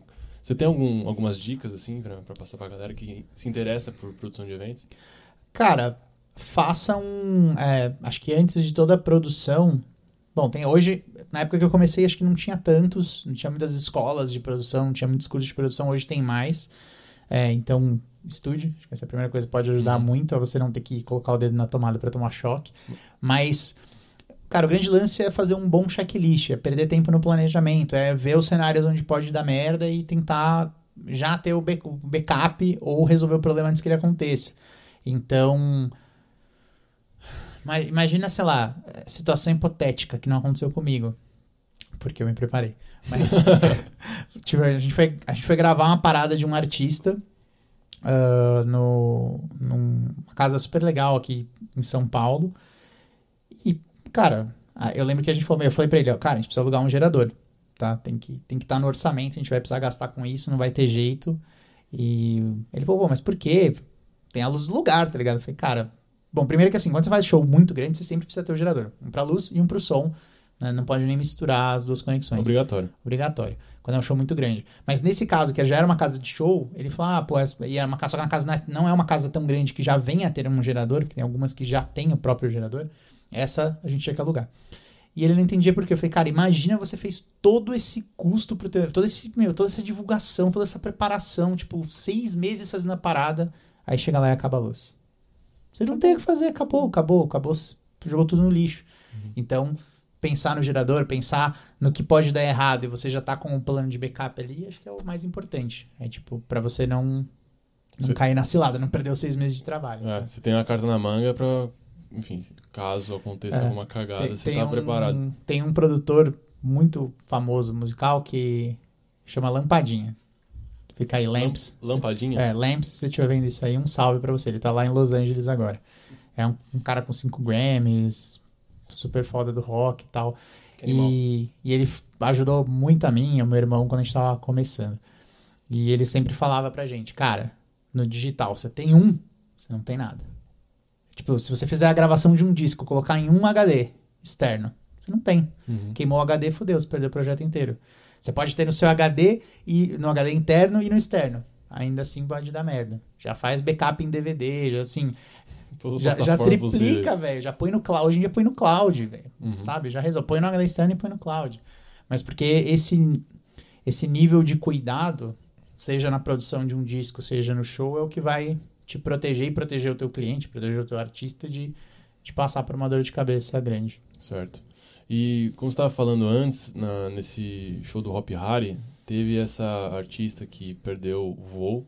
Ela conseguiu ir? Você deu algum jeito? Conseguiu, deu um jeito. Cara, eu lembro que foi algo do tipo ralando pra conseguir algum voo que encaixasse o mais rápido possível. Porque, ela, porque ainda tinha um detalhe, queria estar logo em São Paulo pra pra se arrumar, pra encontrar outra a, a, a, a Gabi antes. Uhum. E aí, enfim, a gente conseguiu achar o voo, conseguiu resolver. Ah, teve, cara, teve uma situação muito engraçada nesse evento, que foi o seguinte. E isso nem era a minha responsa, mas acabei comprando a briga. Teve que assumir. É, como o Hop Hari é longe e era um público VIP, tinha um ônibus. Tinha a galera que podia ir de carro, o estacionamento estava aberto, mas tinha um ônibus que saíam de um shopping aqui do, do, do Iguatemi, eu acho. Os shoppings, os ônibus saíam daqui e faziam ir de volta pra galera, pra ir pro, pro evento. E tinham os horários dos últimos ônibus. E teve uma galera que tomou alguma mais, não prestou atenção e perdeu os últimos ônibus. Hum. E aí a gente tava desmontando e já tava com poucas pessoas lá, e daqui a pouco o, a, a produtora geral do evento ah, recebe no celular dela, cara, tamo aqui, cadê os ônibus? E aí, como a gente volta? E assim, deixa eu contar uma notícia: três e meia da manhã, no meio da estrada, você não consegue pedir Uber, galera. Não tem. não tem, não tem, não tem. E os caras desesperados, tentando pedir Uber, tentando chamar o santo e nada acontecia, como volta para casa. E aí eu tava vendo aquela. A gente tava trocando ideia, obviamente, tava ali umas quatro, cinco pessoas que estavam no, no final do final do final da desmontagem. Aí eu falei, ah, vai, vamos lá, vamos, vamos, vamos ajudar, vamos ser legal com a galera. E comecei a googlar, velho, van em Campinas. Comecei a ligar pros caras das van, tipo, três e meia, quatro da manhã. Então, tem uma galera aqui que veio num evento e tá perdida aqui no meio da estrada da Bandeirantes. Você consegue pegar, pra, pegar eles e vir e levar para São Paulo? E aí a gente conseguiu uma van, tipo, Olha só. no meio da madruga, assim, e salvou lá a galera que tava perdida. Mas o cara ele tava no, no, no, em serviço ou tinha acabado de Não, acordar? dormindo, saía Nossa. acordando a galera. Tipo, eu via quem tinha WhatsApp, chamava no WhatsApp, dava dois minutos, ligava. Aí peguei um motorista que tava dormindo, mas o cara falou, meu, portanto eu faço. Bora, Demorou. bora. Psh, Foi. Então esse é o tipo de, de agilidade, de sangue que você tem que ter numa hora dessas, entendeu? Se bobeasse, a galera tem que amanhecer lá É. no- no- na estrada. É sabe? dormir na. E além do desconforto, frio pra caralho, não tinha onde ficar, ah, perigoso, né? Então Lógico. a gente precisava resolver rápido. Mas fica, o, o pessoal ficou pra fora, Fora. do parque. Porque tem que o fechar, parque já né? tava Tem que fechado. Não, a galera do parque já tinha ido Já embora. ido embora já. já. Eles perderam A- o, a gente- é, a gente- a gente- responsabilidade do parque. É, a gente tava meio que com as chaves do parque. Tinha um, dois seguranças lá no parque de olho e acabou. Uhum. Então essa galera já tava meio que na estrada mesmo. Caramba, mano. Enfim. É, é- é- são essas questões que, que, enfim, tem muita dor de cabeça, né? Nesse mundo de É. produção, mas depois vira tudo história pra você contar. cara. Exatamente. Tem quem, tem quem goste. Tem, tem- eu, assim, eu curto muito a adrenalina dos eventos, mas não foi o foco da minha carreira. Eu trampei muito mais, de novo, com produção musical, lançamento, marketing, gestão, Uhum. do que necessariamente shows em si. A gente tava contando aqui no backstage, né? Que eu falei, eu já cheguei a ter momentos que tinham vários artistas na produtora. Uhum. né? Então, às vezes tinha uma sexta, um sábado com cinco shows acontecendo em estados diferentes, não só em Uhum. São Paulo. Eu nem tinha como acompanhar todos. Então, eu, eu era o cara que na segunda-feira, 9 horas da manhã, ia estar no escritório para fechar o fecha, fazer o fechamento com o produtor, ver quem pagou, quanto entrou, paga os músicos. Uhum. Eu era o cara mais do escritório, porque, enfim, ficava impossível, sendo empresário de três, quatro artistas ao mesmo tempo, estar na estrada com todos. É, é, pela conversa que, eu- que a gente teve, você falou até do, do, do- da, da referência de podcast, o, o, o top lá do, O Joe Rogan, o Tim Não, Ferriss. o Tim Ferriss. O Tim Ferriss, ele, ele descobriu aquela... ah, é, um- uma técnica de trabalhar de, casa, né? No computador, com o pé na areia, enfim. Eu, eu acho que você gosta desse jeitão de, de, sabe, trabalhar mais digital. é, eu ia te perguntar qual, qual categoria você pre- prefere. Essa categoria de eventos, maluquice, loucura, ou se você ficar mais controlando daqui, vou te mandando isso. Cara, tal. eu vou falar que assim, acho que uma das coisas mais legais que ser um empreendedor da música me trouxe é poder fazer tudo na real. Uhum. Tipo, obviamente, talvez, com, com certeza eu me especializei mais em tá, em fazer a parte do planejamento, a gestão, a produção, ah, em loco, vamos dizer assim, mas ser um empreendedor e eu acho que ainda mais, por exemplo, eu, cara, eu comecei do zero e passei por muitas coisas, muitas estruturas grandes, já tive staff, tipo, a, a Angorá em determinado ponto teve 15 funciona 15 pessoas na equipe contando sócios. e isso assim, pessoas internas. Fora, por exemplo, banda, equipe, técnico de som, hold, merchandising, jogador de rádio, imprensa, TV. Então, a hora que você soma tudo, é muita gente. Uhum. E, e mesmo tendo uma equipe grande, eu brincava que assim, você empreender é você, cara, vender o projeto de um milhão e passar o cafezinho, saca? Talvez um, ah, talvez um dia você pa- passa, passe a passar menos cafés, mas o ponto é esse, empreender te dá essa, essa possibilidade. Então, gama de fazer um monte de coisa. Cara, eu fiz muita coisa. Eu acho que isso me ajudou muito, inclusive, a ter o, o conhecimento que eu tenho hoje, assim. Porque eu acabei não me especializando em uma única coisa, assim, extremamente, né? Eu comecei... A gente começou a Angorá em 2006 como um estúdio de gravação e produção musical. Então, o- eu comentei, né? Meu irmão é meu sócio, é uma B. Ele produzia, gravava e eu era o cara do atendimento, do marketing, do estúdio. Em 2009, a gente começou a trabalhar com um projeto de lei de incentivo. Eu ganhei um livro de uma pessoa que tinha feito um projeto. E eu falei, pô, como que você Uhum. fez isso? Ele falou, ah, eu fiz lendo esse livro aqui. Aí eu li o livro e fiz. E fiz um primeiro projeto, captei, executei. E deu muito certo. No ano seguinte, a mesma empresa que tinha patrocinado esse primeiro projeto me chamou para fazer mais cinco. Louco. E aí eu comecei, aí eu virei um produtor de projetos. Né? Eu fazia a produção executiva dos projetos, os shows dos artistas via projeto. E aí isso já me abriu um outro leque, porque no estúdio você tá no- na caverna, né? E eu vivia na caverna os primeiros três anos de produtora. Nos anos seguintes, de 2009 a 2014, eu fui pra rua, comecei pra rua, fazer show, produzir show. Ah, já tinha feito show do Los Hermanos, Uhum. né? Já tinha passado por um putabaque, então o- o- os shows eram bem mais tranquilos ahn, a partir dali. E, só que fazer os projetos, virar um produtor de projetos, ir pra rua, fazer DVD, CD, shows, etc., me possibilitou conhecer uma galera do meio da música. E aí foi aí que em 2014 veio a vontade de empresariar, porque o projeto cultural incentivado, ele tem começo, meio e fim. Uhum. Então você desenvolve um projeto, apresenta para o governo, pra, se estiver dentro das normas técnicas, aprova, capta o dinheiro com a empresa, capta o dinheiro com a empresa, vai executar, presta contas, acabou. Então é esse ciclo que você vai repetindo. E eu queria ter algo para a vida toda. Tipo, tivesse com meio, mês, fim, que eu pensasse no projeto e acompanhasse a execução. Uhum. Os projetos culturais me deram uma, uma visão, como tinha muita rigidez em projetar, executar e prestar contas, eu trouxe isso para a área de gestão de carreira. Então eu já che- cheguei como um manager mais organizado, mais Sim. voltado em planejamento, projeto, organização, planilha, recursos, eu já tinha essa visão. Entendi. E aí fui para a área de gestão. Como eu não fazia gestão ainda, eu seria um newbie nas gestões, tipo, como empresário, me apresentando como empresário de artistas. Então eu procurei alguém que já estava no meio. E aí a gente buscou uma pessoa que já estava fazendo isso e ele entrou para a sociedade por dois anos. Na época ele já empresariava a Manu Gavassi e também tinha a Fly. Então a gente começou com esses dois projetos, depois começou a empresariar o Fiuk, aí trabalhei com a Erika Rodrigues, que hoje é só Erika, do sertanejo, empresariei a Fansete, que é uma banda de samba pop, a Maressa e hoje o João Klein. Além desses projetos, cara, ah, a gente já recebeu de gravação lá no estúdio da Angorá Almir Sater e Renato Teixeira. Eles gravaram os vocais e as violas de um disco que chama Ar, que ganhou a Grammy em 2016. Ahn, que mais? Cara, eu já fiz um projeto gravando com a banda do Tom Jobim Que animal, para publicidade. Fiz muita coisa para publicidade. Já fiz. Foi, esse foi o lançamento do Jeep Renegade. A gente fez. gra- Regravou Águas de Março com a banda do Tom Jobim e uma no- narração do Frejá. Que legal. que mais? Cara, trampei com. é,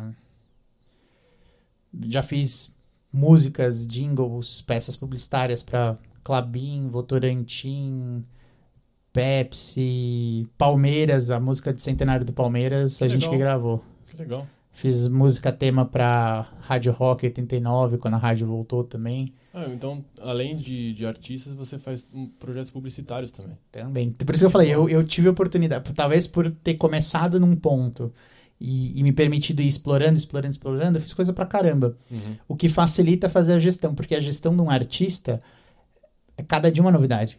Sim. Tipo, um belo dia a gente pode estar aqui de boa e precisa gravar uma peça. um- ah, Uma marca chama o João pra gravar uma música Uhum. e, e precisa compor, pensar, pensar no projeto. Então eu já passei por isso, já passei desde a parte de negociar, fechar, produzir, criar. Então facilita eu já ter passado. E esse é o grande lance legal de empreender na música, porque você pode, né, você pode acabar virando super especializado, tipo, sou um produtor de shows, só produzo shows. Uhum. Eu acabei podendo passar pela experiência 360. Então produzi muito show, vendi show, fiz peças publicitárias, gravei, compus, produzi. Arrumou enfim. cagadas. Fumei cagadas, chamei, chamei a van pra salvar a galera, tipo, enfim, já fiz muita coisa, muita coisa. Pô, bacana, Marcão. É, vamos, vamos dar uma pausa, que tem algumas perguntas aqui. Claro, manda, Provavelmente deve manda ter... ver. Eu, eu vacilei no início do podcast, que eu devia ter falado aqui ao vivo também, que a gente só responde as perguntas feitas na Twitch, na live da Twitch. Aqui tem algumas perguntas da, Twitch, eu acho que no YouTube deve ter alguma coisinha.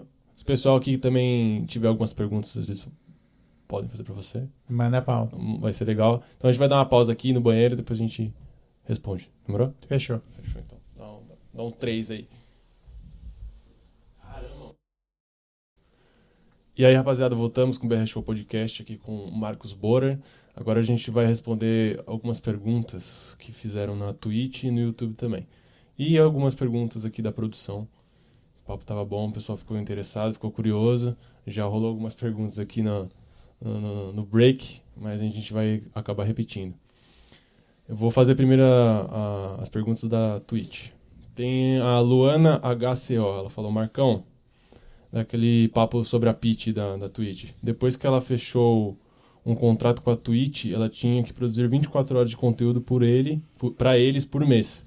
Aí quando acabou o contrato, ela resolveu seguir fazendo, resolveu seguir fazendo. Eu sou amiga da produtora dela. Ou seja, tem essa questão é. de contrato, né? É, total. Mas eu não sei se a Twitch já tinha contratado ela quando ela fez a primeiríssima. Talvez a Twitch tenha visto que ela abriu aquela live dos 20 anos do, do disco e aí contratou as 24 horas. Eu não manjo desse, dessa, uhum. desse acordo específico, mas é isso aí. O que eu sei é que ela acabou seguindo de qualquer forma, porque é uma parada que pra ela rolou, curtiu, curtiu o lance de conectar com a galera. E esse é o lance legal da Twitch. Você pausa a parada, depois que você já é parceiro da Amazon, você vai lá, pode até mandar um break comercial, né? É. Tá monetizando o conteúdo. Então, para artistas é sensacional. É, é uma grande ideia, assim, quando a gente for parceiro da Twitch, que atualmente a gente não é, a gente, pô, vai fazer um break aqui, vai no banheiro ali tomar uma água. Tomou água pra caramba aqui. Eu, vou ser sincero aqui, eu pedi o break, eu tava muito apertado, precisava ir no banheiro. Falei, nossa, eu pedi o break, pelo amor de Deus. E dá para colocar um anúncio em cima. Você acaba ganhando dos dois lados. Você dá um break, conversa com o convidado, enfim. Faz o que você tem que fazer e deixa rolando o um anúncio, né? Total. E pra galera que tá assistindo aí, talvez nunca tenha visto, vindo num podcast, gravado um podcast, pô, é um puta trampo. É equipamento, é câmera, é microfone, é estúdio, é tempo, é disponibilidade. Então, poder você poder ter um formato legal para audiência, legal para você para você monetizar é fundamental. Seja você um podcaster ou você um artista aí do outro lado. Acho, acho a Twitch top. Boa. Falei disso. O Lovin Drizzy, ele pergunta aqui que tipo de música que você toca e qual instrumento. Cara, eu toco guitarra, é, canto, estudei violão clássico também. Você e... é um cara muito culto, é literatura, é, é letras, violão clássico. Né? É, não, eu comecei na guitarra roqueiro, cabelão, cabelão, mas aí mais velho eu fui estudar violão clássico e tal. Rolou, rolou uns feelings Heitor Villa-Lobos e uhum. Bali eu fui embora. Mas, um, cara, o que eu escuto como ser humano, assim, a música que para mim remete, estou em casa, tô ouvindo um som para dar um relax. Eu gosto muito de música pop. Eu cresci ouvindo muito rock, roqueiro, mas depois o pop foi me dominando, entrando em mim, e hoje eu gosto muito de pop. Sou um super fã de John Mayer, gosto muito de Maroon 5, gosto muito de James Bay. Enfim, essa é mais ou menos a pegada de som que eu escuto no dia a dia. Mas trabalhando com música, eu fui aprendendo a gostar de sertanejo, de funk, de trap, porque você vai. De novo, eu fui me colocando. Uh, quando você produz música comercialmente, quando você quer viver dos seus streams, você não pode pensar como pescador. Você tem que pensar como peixe. Então eu me coloquei tantas vezes no lugar do peixe que eu comecei aos poucos a entender por que, que as, pessoas, por que, que as pessoas gostam disso aqui. Pô, mas tem uma parada mó legal aqui, e aqui, e aqui, e aqui. Então, hoje eu escuto assim, o meu Spotify tem várias playlists de vários estilos, eu escuto pra caramba os lançamentos, e eu passei a gostar de muita coisa, assim, muitos dos estilos que quando eu era moleque eu não ouvia e tal. Uh, mas é basicamente essa resposta. Existe o que eu ouço assim, você fala assim, ah, o meu start, a minha, a minha casinha é um pop, é essa pegada pop meio John Mayer, mas no dia a dia eu, os caras escuto de tudo, literalmente. Legal. É o lance da empatia, né? O lance da empatia. Se colocar nos sapatos do, do outro. Perfeito. O Vitinho ZM, ele mandou uma pergunta. Salve, Marcos. Além da faculdade de letras, qual outra faculdade, curso você cursou? Cara, minha primeira faculdade, eu tive uma passagem meteórica por publicidade. Fiz um semestre de publicidade. É, é, é quase a sua cara, tipo. Né? Aí. A sua cara, na verdade. É, eu, eu, tive uma parada assim. Minha, minha família sempre foi muito doida, aquela coisa meio do, ah, vamos que a gente dá um jeito. Então, quando eu, eu tava saindo da escola, eu prestei o vestibular de publicidade no Mackenzie e passei. Com a esperança de que, ah, vou conseguir uma bolsa e vou ficar aqui. Só que a bolsa não, assim, é, eu tinha que passar por um, tem, um tempo ainda para conseguir a bolsa. E chegou no final do primeiro semestre, eu não tinha conseguido a bolsa ainda. Meu, eu já namorava com meu pai, meu pai morava uh, no Rio, depois ele foi para fora do Brasil. Então era meio que. E eu já tinha montado a produtora, com 17. eu montei a Angoral, eu tava no terceiro ano. Uhum. Então era meio que Cara, eu que por eu mesmo. E aí eu tinha já uma meio dívida ali da faculdade. E aí minha mãe ali, a galera na época, não, vai que a gente dá um jeito, vamos todo mundo trabalhar, a gente se vira. E eu falei, cara, não, se eu não posso, eu, vou, eu preciso passar na USP. É o que uhum. eu posso fazer. E aí eu saí da, do Mackenzie, mas no meio do caminho, eu, aí eu falei, vou fazer um cursinho para entrar na USP. Só que no meio do caminho, uma amiga minha falou, ah, você já ouviu falar da ULM? Que hoje nem, nem chama mais ULM. Na, na verdade, na época que eu fui estudar lá, já não chamava. Chamava uh, Centro Tom Jobim e agora virou EMESP, que é a Escola de Música do Estado de São Paulo. Antigamente era a Universidade Livre de Música, acho. E, e a ULM é tipo uma escola técnica de música estadual gratuita. E altos cursos irados. E ela me falou de lá, tava com provas abertas e eu prestei. Legal. Passei em vários cursos e fiquei dois anos estudando música lá. E aí depois, então assim, eu me formei em 2006. Mas eu fui estudar na USP só em 2009. Esse período todo eu fiz seis meses de publicidade, uns dois anos de música, e aí não era um bacharelado, eram cursos técnicos. Lá é para você se formar instrumentista, né, especializado na prática mesmo. Uhum. E, e aí saí da ULM e fiz três anos e pouco de linguística, letras.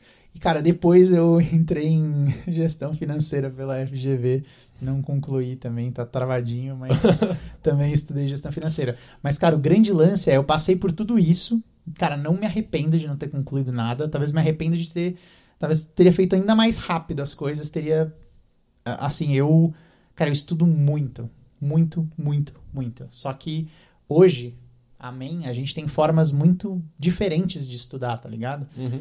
Por exemplo, eu assino uma parada que chama Masterclass. Você já ouviu falar? Sim. Tipo, cara, eu fiz um curso, um mini curso de moda com RuPaul. Nossa, animal, animal. Tá ligado? A hora que eu vi lá RuPaul falando sobre moda, caralho, eu quero ver isso. Uhum. Aí fiz o curso do, do RuPaul, negociação com o cara do negociador do FBI, de liderança com o CEO do, do Starbucks. Aí tem a Cristina Aguilera ensinando técnica vocal. Acabou de sair uma com a Alicia Keys, que eu não vi ainda. Animal. Tá lá, tem, assim, assim que possível eu vou entrar para assistir. Tem o Usher falando sobre interpretação. Então, cara, hoje dá pra você aprender com a caralha do Usher. Tipo. Assim. Você pode fazer um curso com a Cristina Aguilera. Tem o. Cara, o meu. O meu compositor favorito de cinema é o Hans Zimmer. Esse cara é fudido. É, é o favorito do Nolan, não é? Não? É, o Christopher Nolan usa ele pra caralho. Sim. E, tipo, o Hans Zimmer. Tem, tem um curso de composição do Hans Zimmer Dele. dentro da parada. Tem o Dead Mal 5 falando é, sobre produção de música eletrônica. Legal. Tipo, cara, hoje você consegue aprender direto com a pessoa que você curte.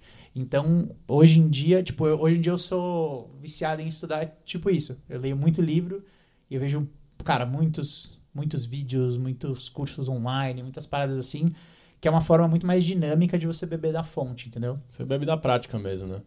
E volta aquele lance do, de, de ser autêntico. Você vai aprender com pessoas que. Bom, é aquilo. A vida dela é, é isso mesmo que estão passando. Quando eu fazia publicidade, nesse breve semestre, tinha uma parada assim. De tempos em tempos, a faculdade fazia um evento. Ah, semana da publicidade, sei lá o quê. E aí vinha, sei lá, o Lisa Guanais, o Washington Oliveto ia dar uma palestra na faculdade. Mano, a, a faculdade parava. Uhum. Auditório lotado, as pessoas se cotovelando pra ver o cara. Porque no dia a dia, se você tivesse um professor que trabalhasse em agência, Mali mali, porque agência o cara trampa às vezes virado. Uhum. É muito uhum. difícil um cara ser um, um alto executivo de agência, um puta criativo Sim. de agência e tá dando aula na faculdade, porque não dá tempo. Uhum. Ou você tá na agência 24 horas, ou você ou tá na, você faculdade. na faculdade. Então a, a, faculdade parava quando esses caras iam para lá. Hoje você pode aprender direto com o cara que para a faculdade. Uhum. Sacou? Então, uhum. eu acho que o nosso modelo de educação vai mudar pra caralho, assim, nos próximos anos. Já está mudando, é, e vai mudar mais ainda. O. Gu- o Google vai começar a, a oferecer cursos, galera, se prepare. Vão do- vão dominar o mercado. É, teve muitas empresas de educação que que estão se movimentando para a distância, trazer conteúdos que são completamente relevantes. Até os podcasts, né, cara? Podcast É, os tra- podca- cara, traz tanta informação, você fala, Bebo "Caraca, muito na fonte de É. podcast, a gente falou disso, né? você tá lavando a louça ali, mano, vai andar. E trocando uma ideia com uns caras que você piraria estar na mesa bebendo, bebendo, trocando uma ideia, né? Enfim, é foda. Totalmente isso. Tem uma pergunta mais cabeça aqui, foi meu irmão que fez. O João Razeira, ele falou aqui, ó. Por que tantos músicos consagrados brasileiros evitam tomar parte política e fazer alguma música popular de direcionamento social? Tá, tem dois pontos aí que são importantes. O primeiro é aquele que eu comentei um, um pouco atrás, um pouco para trás, que é nossa, brisei agora. Ah, lembrei. o, pon- o ponto é o seguinte. é que na verdade acho que eu passei, eu passei raspando isso na minha cabeça e não falei. Uhum. Mas assim, lembra que eu falei que quando você vai produzir conteúdo, você não tem que pensar em produção de conteúdo, você tem que pensar em falar coisas que você gosta, do jeito que você gosta, que você vai achar a sua tribo? Então, Justo. né? Te- Tem uma artista que, que trabalha comigo, faz consultoria comigo, que ela comentou, aconteceu uma situação com ela onde ela postou algo sobre, ela praticamente não se posiciona, e aí ela postou algo sobre o Pride, no dia do Pride, e aí teve tipo os três machos hétero top que vieram é, falar, ah, pô, como assim? Não sabia que você apoiava isso, você gostava disso, era daquilo, sua opção era essa ou aquela, blá, blá. e ela tipo, ela ficou meio assim, Que babaca, assim, né? né? Idiota. E eu falei pra ela, quando a gente tava trocando ideia, eu falei, cara, é bom você fazer isso e é bom você, quando você tá nesse tipo de, é, é o tipo de situação onde é bom você perder seguidores. Porque você tá cortando o que não cabe a você, né? Nem, nem sempre, quando um cara vai lá e faz, sei lá, porra do sorteio do iPhone pra, que vai lá 10 carinha e sorteia um iPhone pra, Uhum. tem que seguir todo mundo. E esses caras vão se inu- se inundando de seguidores que não tem valor nenhum. Sim. Nenhum. Não só não tem engajamento, como não tem valor nenhum. Sim. Então, o grande lance é que você precisa atrair as pessoas certas. E todo mundo tem muito medo de se posicionar. Né? Porque pessoas- pode levar um... Porque vai, vai gerar essa cisão. Uhum.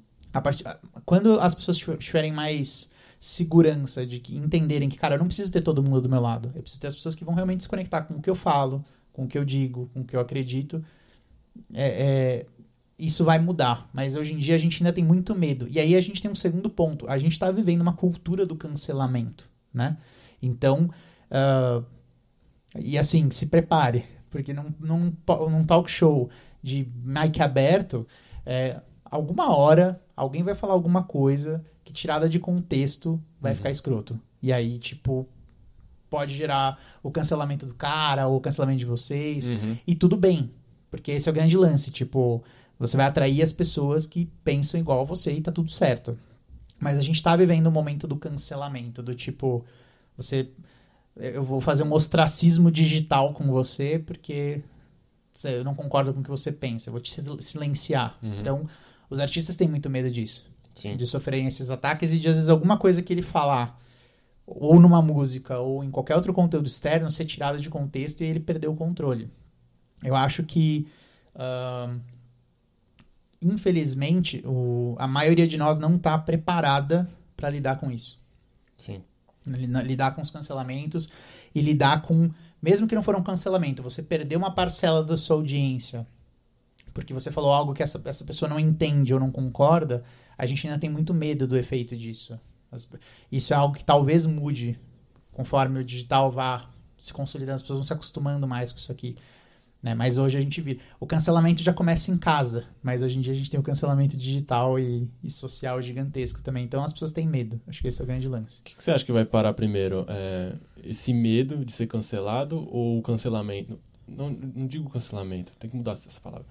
Vou, repi- vou repetir. O que, que você acha que vai acabar primeiro? O medo de, ah, de receber essas críticas? Tá, mano, não ligo, vamos viver. Ou, ou esse cancelamento, essa falta de respeito? O que você acha que vai acabar primeiro? Eu não sei se eu sou muito pessimista, mas acho que nenhum dos dois. Nenhum dos dois, né? Talvez a, as pessoas encontrem mais um pouco mais de equilíbrio. O grande lance é que a gente teve uma muitos dos e assim, o maior respeito por todos os influenciadores digitais, eu conheço um monte e cara, tudo que essa o quanto essa galera que trabalha com digital se esforça e tem muita gente legal fazendo trabalho, às vezes a galera faz umas cagadas, mas assim, tem muita gente realmente se esforçando para fazer um trabalho legal, levar um conteúdo de qualidade para a galera. Mas eu acho que essa, essa primeira geração, as primeiras gerações de influenciadores digitais do Brasil, ninguém estava muito preparado para tudo isso, pra sabe? aguentar tanta porrada. Para assim. aguentar tanta porrada. E eu acho que as, as novas gerações que estão surgindo já nascem sabendo lidar um pouco melhor e talvez até se preparando para um cancelamento antes de ser cancelado, Uhum. entendeu? Enfim, mas é, então eu acho que isso pode ficar uma coisa. ah, você pode ter influenciadores mais preparados para evitar ou saber lidar com o cancelamento, mas eu não acho que isso, pelo menos tudo nos próximos anos, assim, sei lá, não dá para prever o futuro, 20 anos, 30 anos, a gente não sabe o que vai acontecer. Mas talvez 2, 3, 4 anos, eu acho que isso não muda. A gente vai Entendi. manter esse, esse ciclo, né, dessa, da polarização, das pessoas se desentendendo e, e tudo mais. Legal. Então, pessoal, não percam no próximo Music Hacks aula sobre cancelamento. Eu vou fazer um blindado ao cancelamento. Esse vai ser, com- eu juro que pode ser um tema de uma mega aula. Boa. Vamos finalizar aqui as perguntas da Twitch. Como tá seu tempo? Você tá, tá de boa? Relax. Beleza. Ah, vou fechar aqui as perguntas da Twitch, depois vou deixar a produção fazer algumas perguntinhas. É, a Paula Bortz, ela falou assim: Oi Marcos, você acha que tem dificuldade para quem começa mais velho a correr atrás de estudar e viver de produção? Viver de produção. Pode ser produção musical, pode ser produção de eventos. Talvez até possa incluir nessa resposta ser um artista, né? Viver da sua arte, da sua música. Ah, eu acho que tem uma vantagem e uma desvantagem. A desvantagem é que tal, a gente nunca sabe quando o nosso relógio para. Pode parar cedo, pode parar mais tarde. Mas em teoria, talvez você tenha menos tempo, talvez você tenha um pouco menos de energia até do que o jovem, o cara que tá entrando mais jovenzinho. Mas você tem uma coisa que vale muito, que é a experiência. Às vezes a gente entra com 18, 20 anos. Eu não, eu não, eu não vou falar ah, muito soft, assim, muito snowflake, mas às vezes você, você, não, você não entra, cara, com a garra de tipo, cara, é agora ou nunca, agora eu vou fazer e tal. lá, lá. Às vezes a galera com 20 anos tá muito se encontrando ainda, tá pensando na vida, o que eu vou fazer, posso experimentar isso, tá experimentando, o que é natural da idade. Então, quando você é um pouco mais velho, acho que essa tua experiência pode te dar uma, uma visão de você ser muito mais objetivo, muito mais sintético e, e ter muito mais garra pra fazer. Uhum. Mesmo que você tenha outros traits aí de, né? Tem uma coisa que é, como que era? O adágio da Minerva. Uma coisa assim, os, os gregos falavam uma parada que é a grande, o grande paradoxo da vida. Você é novo, né? Porque ah, a, a coruja, ela é o símbolo da inteligência, né? E a coruja, ela voa ao entardecer. Por quê? Porque é no entardecer da nossa vida que a gente vira sábio, não é no começo. Hum, Saca? Então é uma analogia que eles tinham lá. A Atenas tinha uma coruja, que acho que era Minerva, uhum. que representava o conhecimento. Atenas era a deusa que super sábia. Então ah, é natural que quando você é jovem você tem mais energia, menos conhecimento. Quando você vai ficando mais velho, em teoria, se tudo der certo aí no teu desenvolvimento, você tem mais conhecimento e um pouco menos de energia. Usa o teu conhecimento como diferencial. É, o que, é, é isso que eu acho sobre entrar um pouco mais tarde no mercado de trabalho em qualquer área que seja. Perfeito. Produção, algumas perguntas. Caroline Ruggiero. Você quer fazer aqui no microfone? Eu vou repetir aqui para todo mundo ouvir. Então- Não, eu posso fazer. É, Você falou que comentou aí que trabalhou com vários artistas, Mano Gavassi, uma época trocou uma ideia com a Anitta. Como é que é lidar com os tipos diferentes de pessoas e gêneros, enfim? Posso repetir a pergunta? Pode, Eu não sei como tá. A Carol perguntou o seguinte: como é que é lidar com um monte de pessoas que são do ramo, que são famosas, como a Anitta, Manu Gavassi? Como é que é essa experiência, que é fantástica, né? Tá. Só, só pontuando que eu até tinha comentado com ela, eu nunca trabalhei diretamente com a Anitta, mas ah, tive já muitas conversas, por isso que a gente falou do backstage da Anitta, porque ah, por, por um tempo tive conversas mais diretas sobre até fazer uma parceria com a primeira empresária dela em outro projeto. Então ela me apresentou todo o projeto, como lançou a Anitta, como foi a etapa, investimento, estrutura, planejamento. Uh, então tive uh, bastante visão de como foi o projeto dela antes de. Uh, depois que ele foi lançado, né? A primeira etapa. já Manu Gavassi, Fiuk, Fly, Amaressa, cada um teve características diferentes. Por exemplo, o cara, o Fiuk, ele é filho do Fábio Júnior. Então tem todo um peso de ser filho do Fábio Júnior. E, e ao mesmo tempo ele é um cara que é ator, cantor. É... Então eram muitas frentes diferentes e coisas para lidar. E assim, o Fiuk é um caso que, tipo, cara, é, é, talvez eu esteja exagerando, mas ele é um dos melhores compositores. É porque eu, não, eu ia dizer o melhor, o melhor talvez seja um exagero, eu não sei quem é o melhor, mas ele é um dos melhores compositores que eu conheço. Tipo, ele tem umas músicas muito, muito, muito, muito, muito fodas. E. Mas tem toda uma pressão, né? De, de ser quem ele é, de ter nascido na família que ele nasceu. Então não é fácil. Uhum. Tipo. Uh, e, e trabalhar com ele foi irado, assim, por exemplo. Uh, a Manu eu não tive muito diálogo próximo, tão próximo com ela, porque eu tinha um sócio que já era empresário dela, eu foquei muito mais na parte dos, de projeto incentivado dela, do lançamento do EP do, do Vício. Uh, mas é uma artista incrível, é uma artista que, para mim, achou. Quando ela começou a lançar o lance da Garota Errada antes de ir pro BBB, eu falei, cara, agora ela achou a parada. Ela sempre foi muito incrível, assim, gravando, produzindo, etc. Mas quando ela achou essa fase, que ela sacou, assim, o espírito, ela conseguiu tirar de fora dela a personagem que, tipo, é, conectou, sabe, com todo mundo. Ela mandou muito bem. E mandou muito bem na estratégia com o BBB e o que ela tá fazendo agora nos lançamentos. Uh, cara, mas assim, todos os artistas grandes que eu trabalhei são pessoas normais, com problemas normais.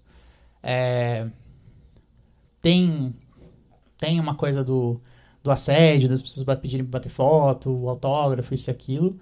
Mas. Uh, cara, a parada mais diferente, quando você tá com. E isso não é uma coisa que a pessoa nasceu com isso, eu acho que a pessoa desenvolve isso. Mas a coisa mais interessante, talvez, de você estar tá com um artista desses do seu lado, trabalhando, indo para um show, tomando um café, é que parece que esse cara, só por ele ter entrado na sala, a temperatura subiu 2 graus. Esse é o efeito que um artista, quando se encontrou, gera nas pessoas e nos ambientes. É muito legal. Essa acho que é a parte mais bacana de você viver isso, sabe? Sim. É, essa Sentir essa, essa, essa sensação que é, é meio. A, a, melhor jeito de descrever é esse. O cara entrou, a temperatura, o termostato sobe 2 graus. Uhum. Assim, é muito legal. É porque acho que é uma vibração, né, cara? Você acaba tendo uma vivência com uma pessoa que influencia tanta coisa que a vibração do ambiente vira outra. É, tanto quanto presencial, quanto é, é, sendo distante digitalmente falando. Por exemplo, o, o, o, lance da Manu Gavassi no Big Brother, que ela fez todo aquele marketing dela. Você como manager, cara, como, como foi essa loucura? Cara, Porque um monte de gente ficou louca. A, a Carol aqui, nossa, ela adorava. Todo mundo que assistia Big Brother tava torcendo pra Manu, todo mundo, nossa, era like pra tudo quanto é lado, porque ela foi assim uma, uma, uma campanha, uma campanha publicitária, né? Pode sim. falar que sim, ah, assim, sim. Que foi digital, genial. mas digital, publicitária. É. é, a Manu, a, a, época que a gente lançou o EP dela foi entre 2014, foi final de 2014 que foi o Vício. Ela tinha trabalhado com o Midas, né, o primeiro disco. Depois lançou esse EP com a gente e depois hoje ela tá com o Simas, que é o empresário dela, Felipe Simas. Uhum. Que é o mesmo empresário da Ana Vitória. E foi do Thiago York também. Caramba. Esses três artistas. É, empresário. É. Cara, e, e, assim, também foi muito legal trocar ideia com o Simas, assim como eu falei da Camila Fialho da Anitta. Quando a gente fez a passagem de tocha da Manu entre o Vício pro, pro disco depois que ela lançou com o Universal e com o Simas, a gente trocou muita ideia, porque a Ana Vitória ainda não estava estourada, e ele tava, assim, no ápice do Thiago York. Uhum. E também foi muito bacana, assim, trocar ideia e sacar como era a visão dele de mercado, que é super diferente, assim, o jeito que ele atua comparando managers tradicionais, assim. Enfim, mas a gente tava todo mundo torcendo pra Manu também nessa temporada. Foi legal. bem legal. Foi bem legal mesmo. O Gerinho, A pergunta? Cara, eu tenho. Eu queria saber se é, o que você acha de no começo né, dessa, dessa carreira de produção e tal, qual que é o maior desafio é, dessa carreira de entrar no no mundo da música e se você tem algum conselho ou alguma vivência, alguma experiência que, que você acha que pode ajudar a superar esse desafio Você acha como. Você pergunta como produtor ou como artista? como produtor, Como produtor musical. produtor musical. Qual o maior desafio e a a- qual experiência ele pode passar, né? Isso, é. Qual é o desafio e se tem uma, uma dica, uma solução, um conselho para superar isso? Tá. Cara, vamos lá. Eu acho que, assim, a gente tem excelentes produtores musicais no Brasil, mas tem uma coisa muito diferente entre o Brasil e os Estados Unidos. Agora falando, eu não tô falando nada da visão do artista, tô falando da visão do produtor musical, né? Se vocês não viram a pergunta, deu pra ver a pergunta daí? Ele perguntou o que um produtor musical, o que que é um entrave para quem tá entrando no mercado de produção musical, como isso pode ser sanado. Uma coisa que é muito Perfeito. doida é que nos Estados Unidos, ah, produtores musicais têm agentes, eles têm empresários. Você vai fechar uma produção musical com um cara, você não vai falar com o produtor, você vai falar com o agente dele. Aqui no Brasil isso é muito raro. A maioria dos produtores musicais não tem os seus agentes. Eles mesmos, mesmos têm que ser ora artista, ora empresário. Só que a maioria dos produtores, eu acho que começam focados em música, em arte, no que dá tesão, que é gravar, produzir, né, mixar, masterizar. Tem produtores que focam só na parte musical, arranjo, tem outros que vão para a parte de engenharia sonora, como mixagem e masterização. Mas o grande lance, que eu acho que pode ajudar muito o produtor, é, o, o, ah, quem, quem tá mirando a produção musical, é, é focar também nos aspectos negociais. A gente tradicionalmente, você não tô falando que você precisa ter um agente, você precisa ter um empresário, sendo que está começando agora a sua carreira como produtor musical, mas eu estou só comparando essa realidade com os Estados Unidos, porque para você entender o papel e a importância de você ter funções básicas, cronograma, agenda, contrato, financeiro, marketing, venda. Você como um produtor musical é uma empresa, é um freelancer que se não estiver trabalhando sempre, Uhum. não tem comida na mesa. Aquela cultura também de você acabar fazendo um monte de coisa e, e sendo, é, como posso falar, íntegro e, sabe, objetivo mesmo. Lá é muito mais, sabe, polido essa, essa questão Ah. de, de, de fazer, fazer tudo, basicamente.